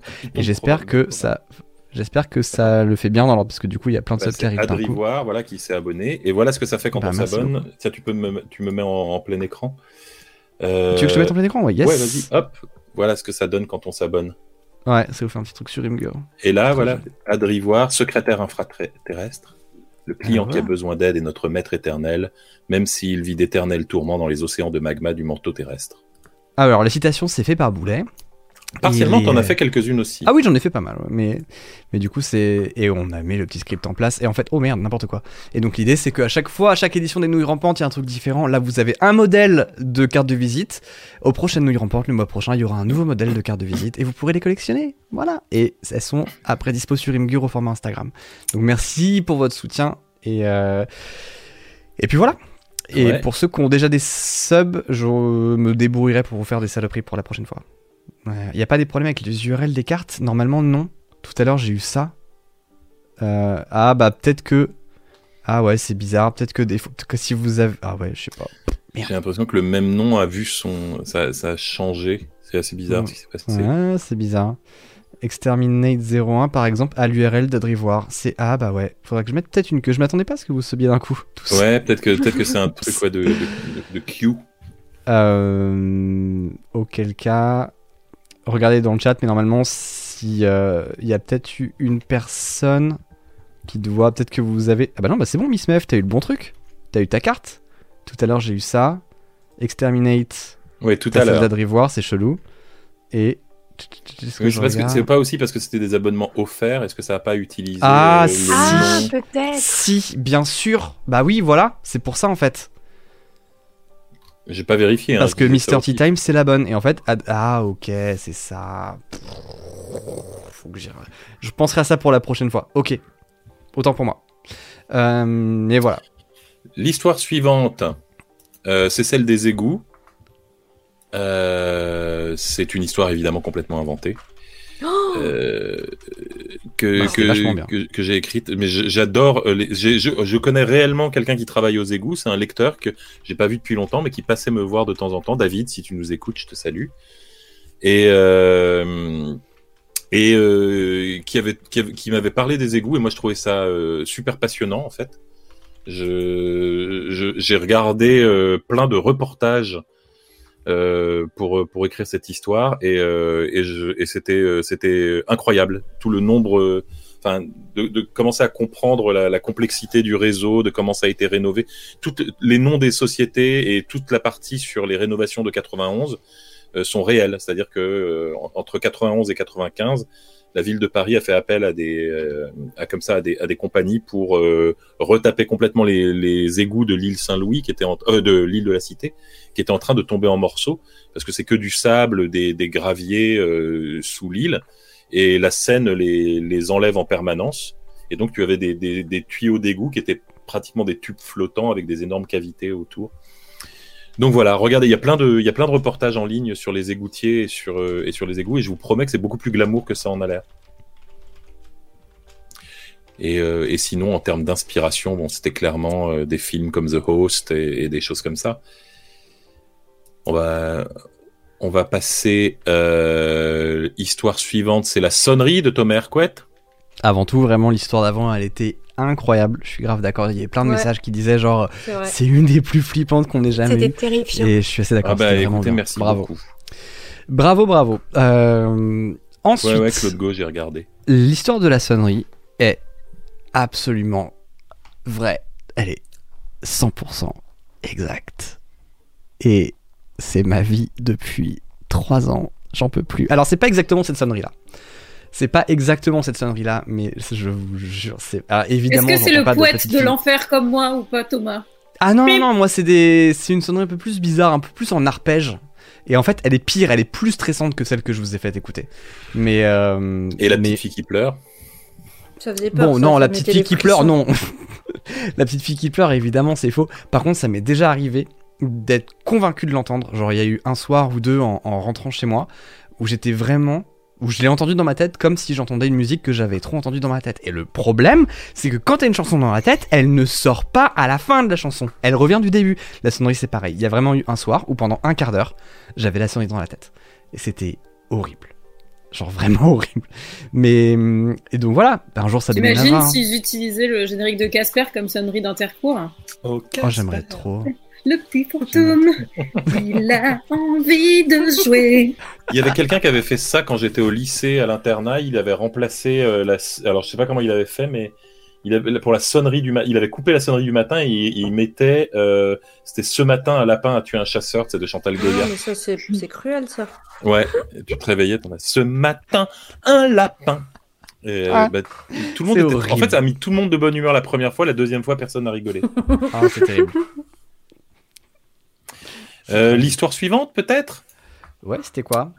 Euh, On est sur l'histoire de Sherry Cream et ses toilettes avec des grosses mains qui passent par-dessus. ah ouais. L'histoire de Anna Kosan. Oh, Stud Force, merci pour le follow. Allez suivre Stud Force, tiens, pardon, je dis ça, mais allez voir Stud Force, ouais. C'est c'est totalement faux et c'est euh, basé sur une, euh, une creepypasta. On vous mettra le, dans les sources l'original euh, en anglais que j'ai remanié et retraduite, mais, euh, mais voilà, c'était inspiré d'une creepypasta existante. Mais j'ai hein. déjà rencontré plusieurs personnes qui ont effectivement cette phobie des toilettes publiques. Mm. Je connais plusieurs personnes qui sont complètement euh, incapables de, de faire euh, caca en dehors de chez eux, par exemple. Et j'ai toujours trouvé que c'était un handicap énorme. Mais Après, euh, c'est une bonne Bah, question de savoir si euh, il vaut mieux euh, aller faire pipi dans les toilettes publiques ou aller chez le creepy de Couchsurfing, quoi. Tu vois. au canapé vert. Ouais, c'est clair. C'est un bon dilemme, on peut le préfères comme ça. hein. c'est ça, tu Ah, attends, choisis va la le faire. bestiole bizarre qui grimpe sur le. Tu préfères faire pipi chez, chez le, le mec au canapé vert ou, euh, ou dans les toilettes publiques avec les grosses mains pleines de griffes qui passent au-dessus de ta tête Canapé, je vais mettre canapé vert versus toilette publique, mais bien évidemment, Mhm. canapé vert est une euh, métonymie, je sais plus comment on dit. C'est un nom de code. Voilà, c'est un nom de code. Alors pour, ne faites euh, pas pour pipi sur le canapé vert. Hein. C'est Évidemment, je vous pas en fait la même chose. Enfin, quoique, est-ce que ça changerait vraiment grand chose Ben, La couleur, déjà, non. Et l'odeur, visiblement, bof. Donc, euh, Oui, c'est juste qu'il y a un mec qui te materait alors que sinon t'es dans ses toilettes. Vraiment, les toilettes publiques, il y a littéralement un monstre qui est prêt à vous sauter dessus. Hein. Mais il a pas l'air de l'avoir Tu sais fait. pas Ah, Bah, tu vois, il y je avait la grille quand les même. Ouais. hein. Si ça se trouve, il était au-dessus et il allait dire Hé, il y a plus de papier, s'il te plaît. c'est fait, vrai je te que dis en langage monstre, il y, a un- il y a encore un rouleau chez toi parce que là, moi. euh, Et l'autre est parti, t'as le monstre au-dessus qui a fait Oh. C'est vrai que Merci, hein, merci.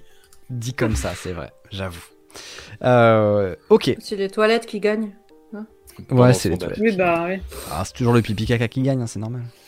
Non, et puis euh, le, le- Ouais, je crois pas aux monstres alors que je crois aux mecs flippants, donc euh, moi, pareil, je vote toilette publique. Ouais, toilette de ouf. aussi. Je ne crois pas en la couleur verte. Moi, clairement, Je je fais, je fais bonus et je vais pisser dans un carré d'herbe quelque part euh, entre les deux. Ok. Euh, euh, alors après, on était sur euh, Bloody Mary, donc bah, j'ai un peu déjà expliqué. Très vieille légende urbaine que personnellement, Mm. je comprends même pas comment elle peut faire peur en fait personnellement.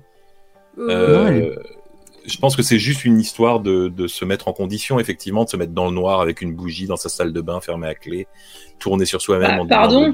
Mais si t'habites à New York, elle a de quoi faire peur parce que s'il y a genre un espace de 35 mètres carrés derrière ton miroir, c'est pas la même. Hein. T'imagines la coïncidence, t'invoques Bloody Mary et en fait il y a le cambrioleur qui pousse le miroir au même moment. Et en fait, Bloody Mary, c'est le plombier ça. depuis le début. Je voyais pas du Vraiment. tout comme ça. Bloody Mary qui sort qui fait Je suis désolé, en fait, je fais le travaux à côté. Donc euh, là, au niveau du câblage, on va avoir un petit souci. Euh, c'est tout, je viens juste pour dire ça. Voilà. Ouais, bah, je vous laisse. une belle salle de bain que vous avez là. Hein. Vous verriez ce qu'il y a derrière. Il n'y a pas l'isolation. porteur. Ah, je suis content d'être invoqué dans une salle de bain. Moi, je suis, je suis plutôt sanitaire, vous savez. Les gens qui m'invoquent là dans les bars et tout. Mais euh, non, là, le- moi, le, le coup du fantôme qui fait des poèmes, déjà, tu sais, moi, je suis mort de rire, quoi. Ouais, c'est. euh, fait de beaux cauchemars. J'étais là, quoi T'as l'impression que c'était. Voilà. Je sais pas. Bloody Mario. Si quelqu'un s'est dessiné dans le coin, je veux voir ce fan art. Vraiment, Bloody Mario, c'est. Bloody Mario, J'ai envie très de le très voir. drôle. C'est drôle. C'est vraiment très drôle. Si Et, seulement euh, quelqu'un savait dessiner euh, parmi nous. Ah, si seulement, ouais. Une personne, euh, deux, trois. Et j'allais dire sincèrement, vous l'avez déjà essayé Boulet, t'as déjà fait Bloody Mary oui, devant, oui, ta- plusieurs devant fois, ton miroir bien sûr. J'ai fait Candyman, Bloody Mary. euh, Alors. Candyman, jamais je C'était vraiment l'histoire qui me faisait le plus peur quand j'étais enfant. Laquelle De Candyman, ou Bloody Candyman, Mary ouais. Candyman, parce que du coup j'avais même peur de, de le matin penser dans ma tête cinq fois Candyman, euh, parce que j'aime bien me troller moi-même, et j'avais Mhm. peur de le penser et qu'il apparaisse. Alors du coup je regardais le miroir, mais je détournais le regard vite. Franchement, tant qu'à faire, s'il y en a un à invoquer, c'est Beetlejuice parce qu'au moins Oui. tu te fais Bah, un peu la poire. Quoi. Enfin, est après, c'est ouais. nuisance 2000, mais enfin, au moins euh, c'était un peu Ouais. plus fun. Quoi. Ouais, Mais aussi, il y a rigolo. le coup juste du que nom. j'ai espéré. hein. J'ai essayé, j'ai espéré quand j'étais ado, c'est jamais venu. J'étais très déçue. Ouais, Est-ce que ça pareil, marche dans, tous les, dans toutes les langues? Tu vois, qui est cette Mary? Pourquoi elle, Et pourquoi elle répond au terme de Bloody Mary? En fait, sais, si tu t'appelles Marie et que t'es morte couverte de sang, tu te dis pas désormais mon surnom sera Bloody Mary et j'apparaîtrai quand on m'appellera comme ça. Peut-être elle Ça, s'appelait c'est- déjà comme ça avant et c'est comme ça qu'elle est devenue. Je crois qu'elle était du genre, c'était une tueuse sanguinaire et tout le monde l'a surnommée Bloody Mary. Et, euh, un truc Ou alors comme elle ça. était anglaise et elle était chiante et à chaque fois il Ça disait se ah. Bloody Mary. Oui. Comment- Est-ce qu'il les- faut l'invoquer dans ton langage? Est-ce que tu dois dire Marie sanglante? Comment est-ce que les Québécois invoquent Bloody Mary? Disent Marie la cinglante Marie la saigneuse Je sais pas. Marie la Marie la cinglante. saigneuse Et voilà, voilà, voilà, on a fait du racisme anti-accent. Très bien, parfait. Histoire suivante. Euh, L'histoire suivante, euh, bah, c'était celle des toilettes, mais ah non, au- au-delà du miroir, on l'a déjà, Bon, l'histoire du ouais. Tout on était l'a- vrai. Voilà, tout était vrai. Bien sûr. On l'a, on l'a abondamment commenté. Elle me, ra- elle me rappelait aussi l'histoire euh, du mec, euh, du japonais qui avait une femme cachée dans son mur, qui était, qui était bien flippante.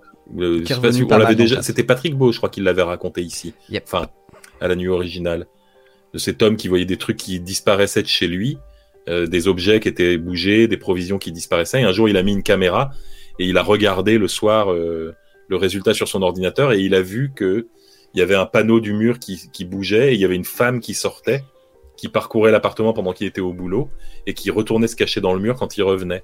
Et elle vivait littéralement dans la, la- la doublure euh, du mur, quoi. Enfin, dans, le- dans l'espace mort du mur. Il y a quelqu'un dans le chat tout à l'heure qui m'a reproché d'avoir spoilé Seven, un film des années 90, mais il y a- là, il y a quelqu'un qui vient de spoiler un autre film qui a moins Non, de mais 5 ans. Tout le monde est à Euh, fond là. Tout le monde est à On fond le dira là-dedans. pas. C'est scandaleux. Hein. C'est clair. C'est clair. Euh, très bien. Histoire suivante.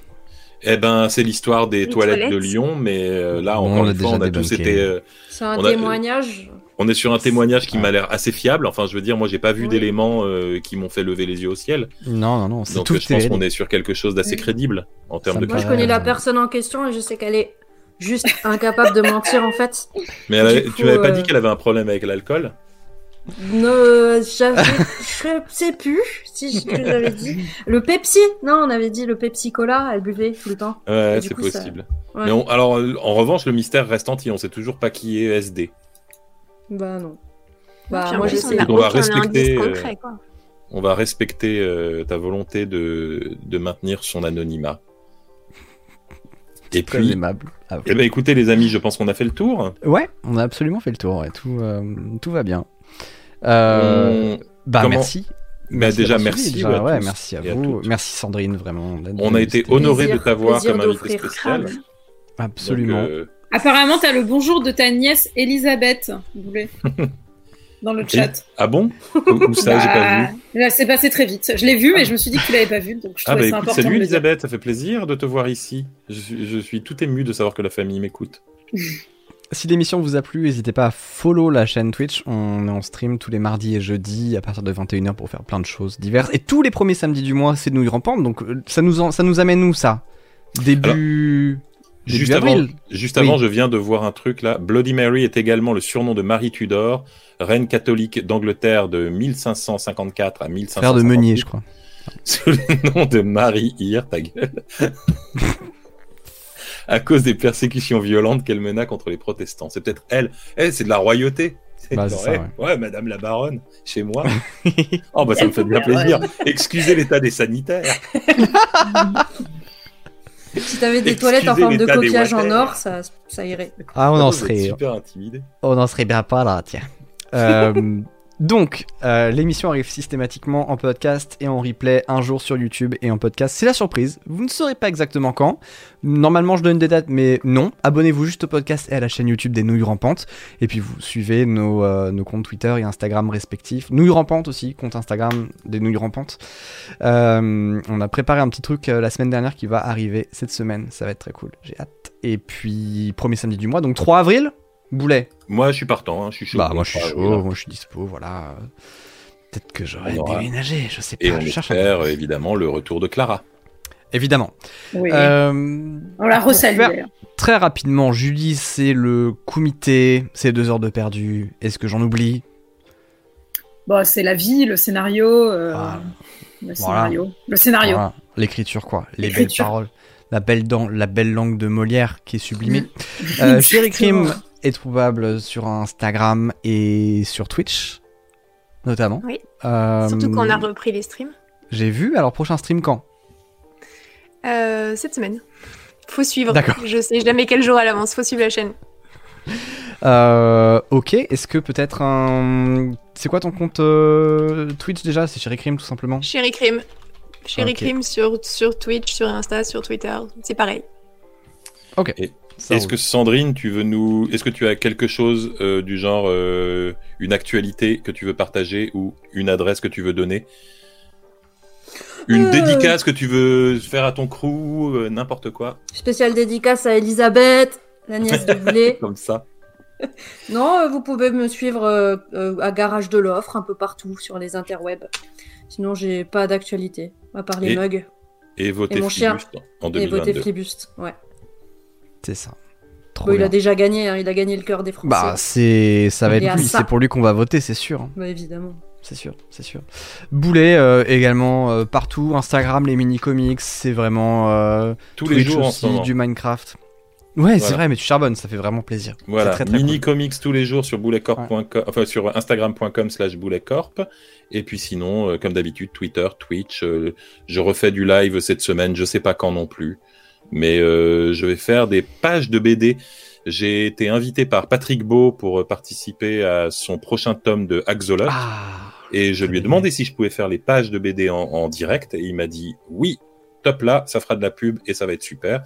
Et donc, euh, je ferai les pages pour Axolot de Patrick Beau en direct dans de prochains lives. On a eu une exclue normalement, mais tous les, tous les jeudis à 21h, on fait euh, un wiki quiz avec des guests. Patrick est venu jouer au wiki quiz une fois. Donc, le wiki quiz, c'est un jeu que j'ai codé où en gros, ça va chercher des- un article au pif sur Wikipédia. Ça nous sort trois, trois phrases au pif de cet article. Il faut qu'on devine l'article. Patrick y a joué et il a découvert un truc et il m'a dit que ça sera dans le prochain bouquin. Donc, moi, j'ai Hmm. noté. J'espère que ça y est. J'ai hâte de voir. Euh, on vous embrasse, minuit 39 déjà, encore un beau record. Et puis. euh, Faites bah, de beaux cauchemars. Merci. Bah faites de oui. beaux cauchemars. Évidemment. À bientôt. On vous embrasse. Est-ce que j'ai un petit plan de conclusion? Moi, je regarde. Non, j'ai pas de j'ai pas de plan de conclusion. Bon, écoutez. Euh, non, un raid. Faut, euh, faut, faut raid, faut raid. Qu'est-ce qu'on raid? Qu'est-ce qu'on raid? regarde. Euh, j'ai Shonks qui joue à Silent Hill. Sinon, il y a évidemment il y a Speedon. Est-ce qu'on vous envoie chez Mister MV Il y a déjà 41 000 personnes. Je pense que ça va. Ils ont pas besoin de, de gens. C'est un speedrun caritatif pour Médecins du Monde. C'est ça. Ah bah oui, c'est pas mal. Bah, on vous envoie là-bas? Allez, chez Mister allons, MV. c'est Mister MV pour euh, Médecins du Monde. Salut les jeunes. MV. Nickel. Bah, on vous embrasse et puis bah merci pour votre soutien encore une fois. C'est toujours très très Au cool de, revoir. À la prochaine. avec vous. Ciao. Bonne nuit. Passez une très bonne journée.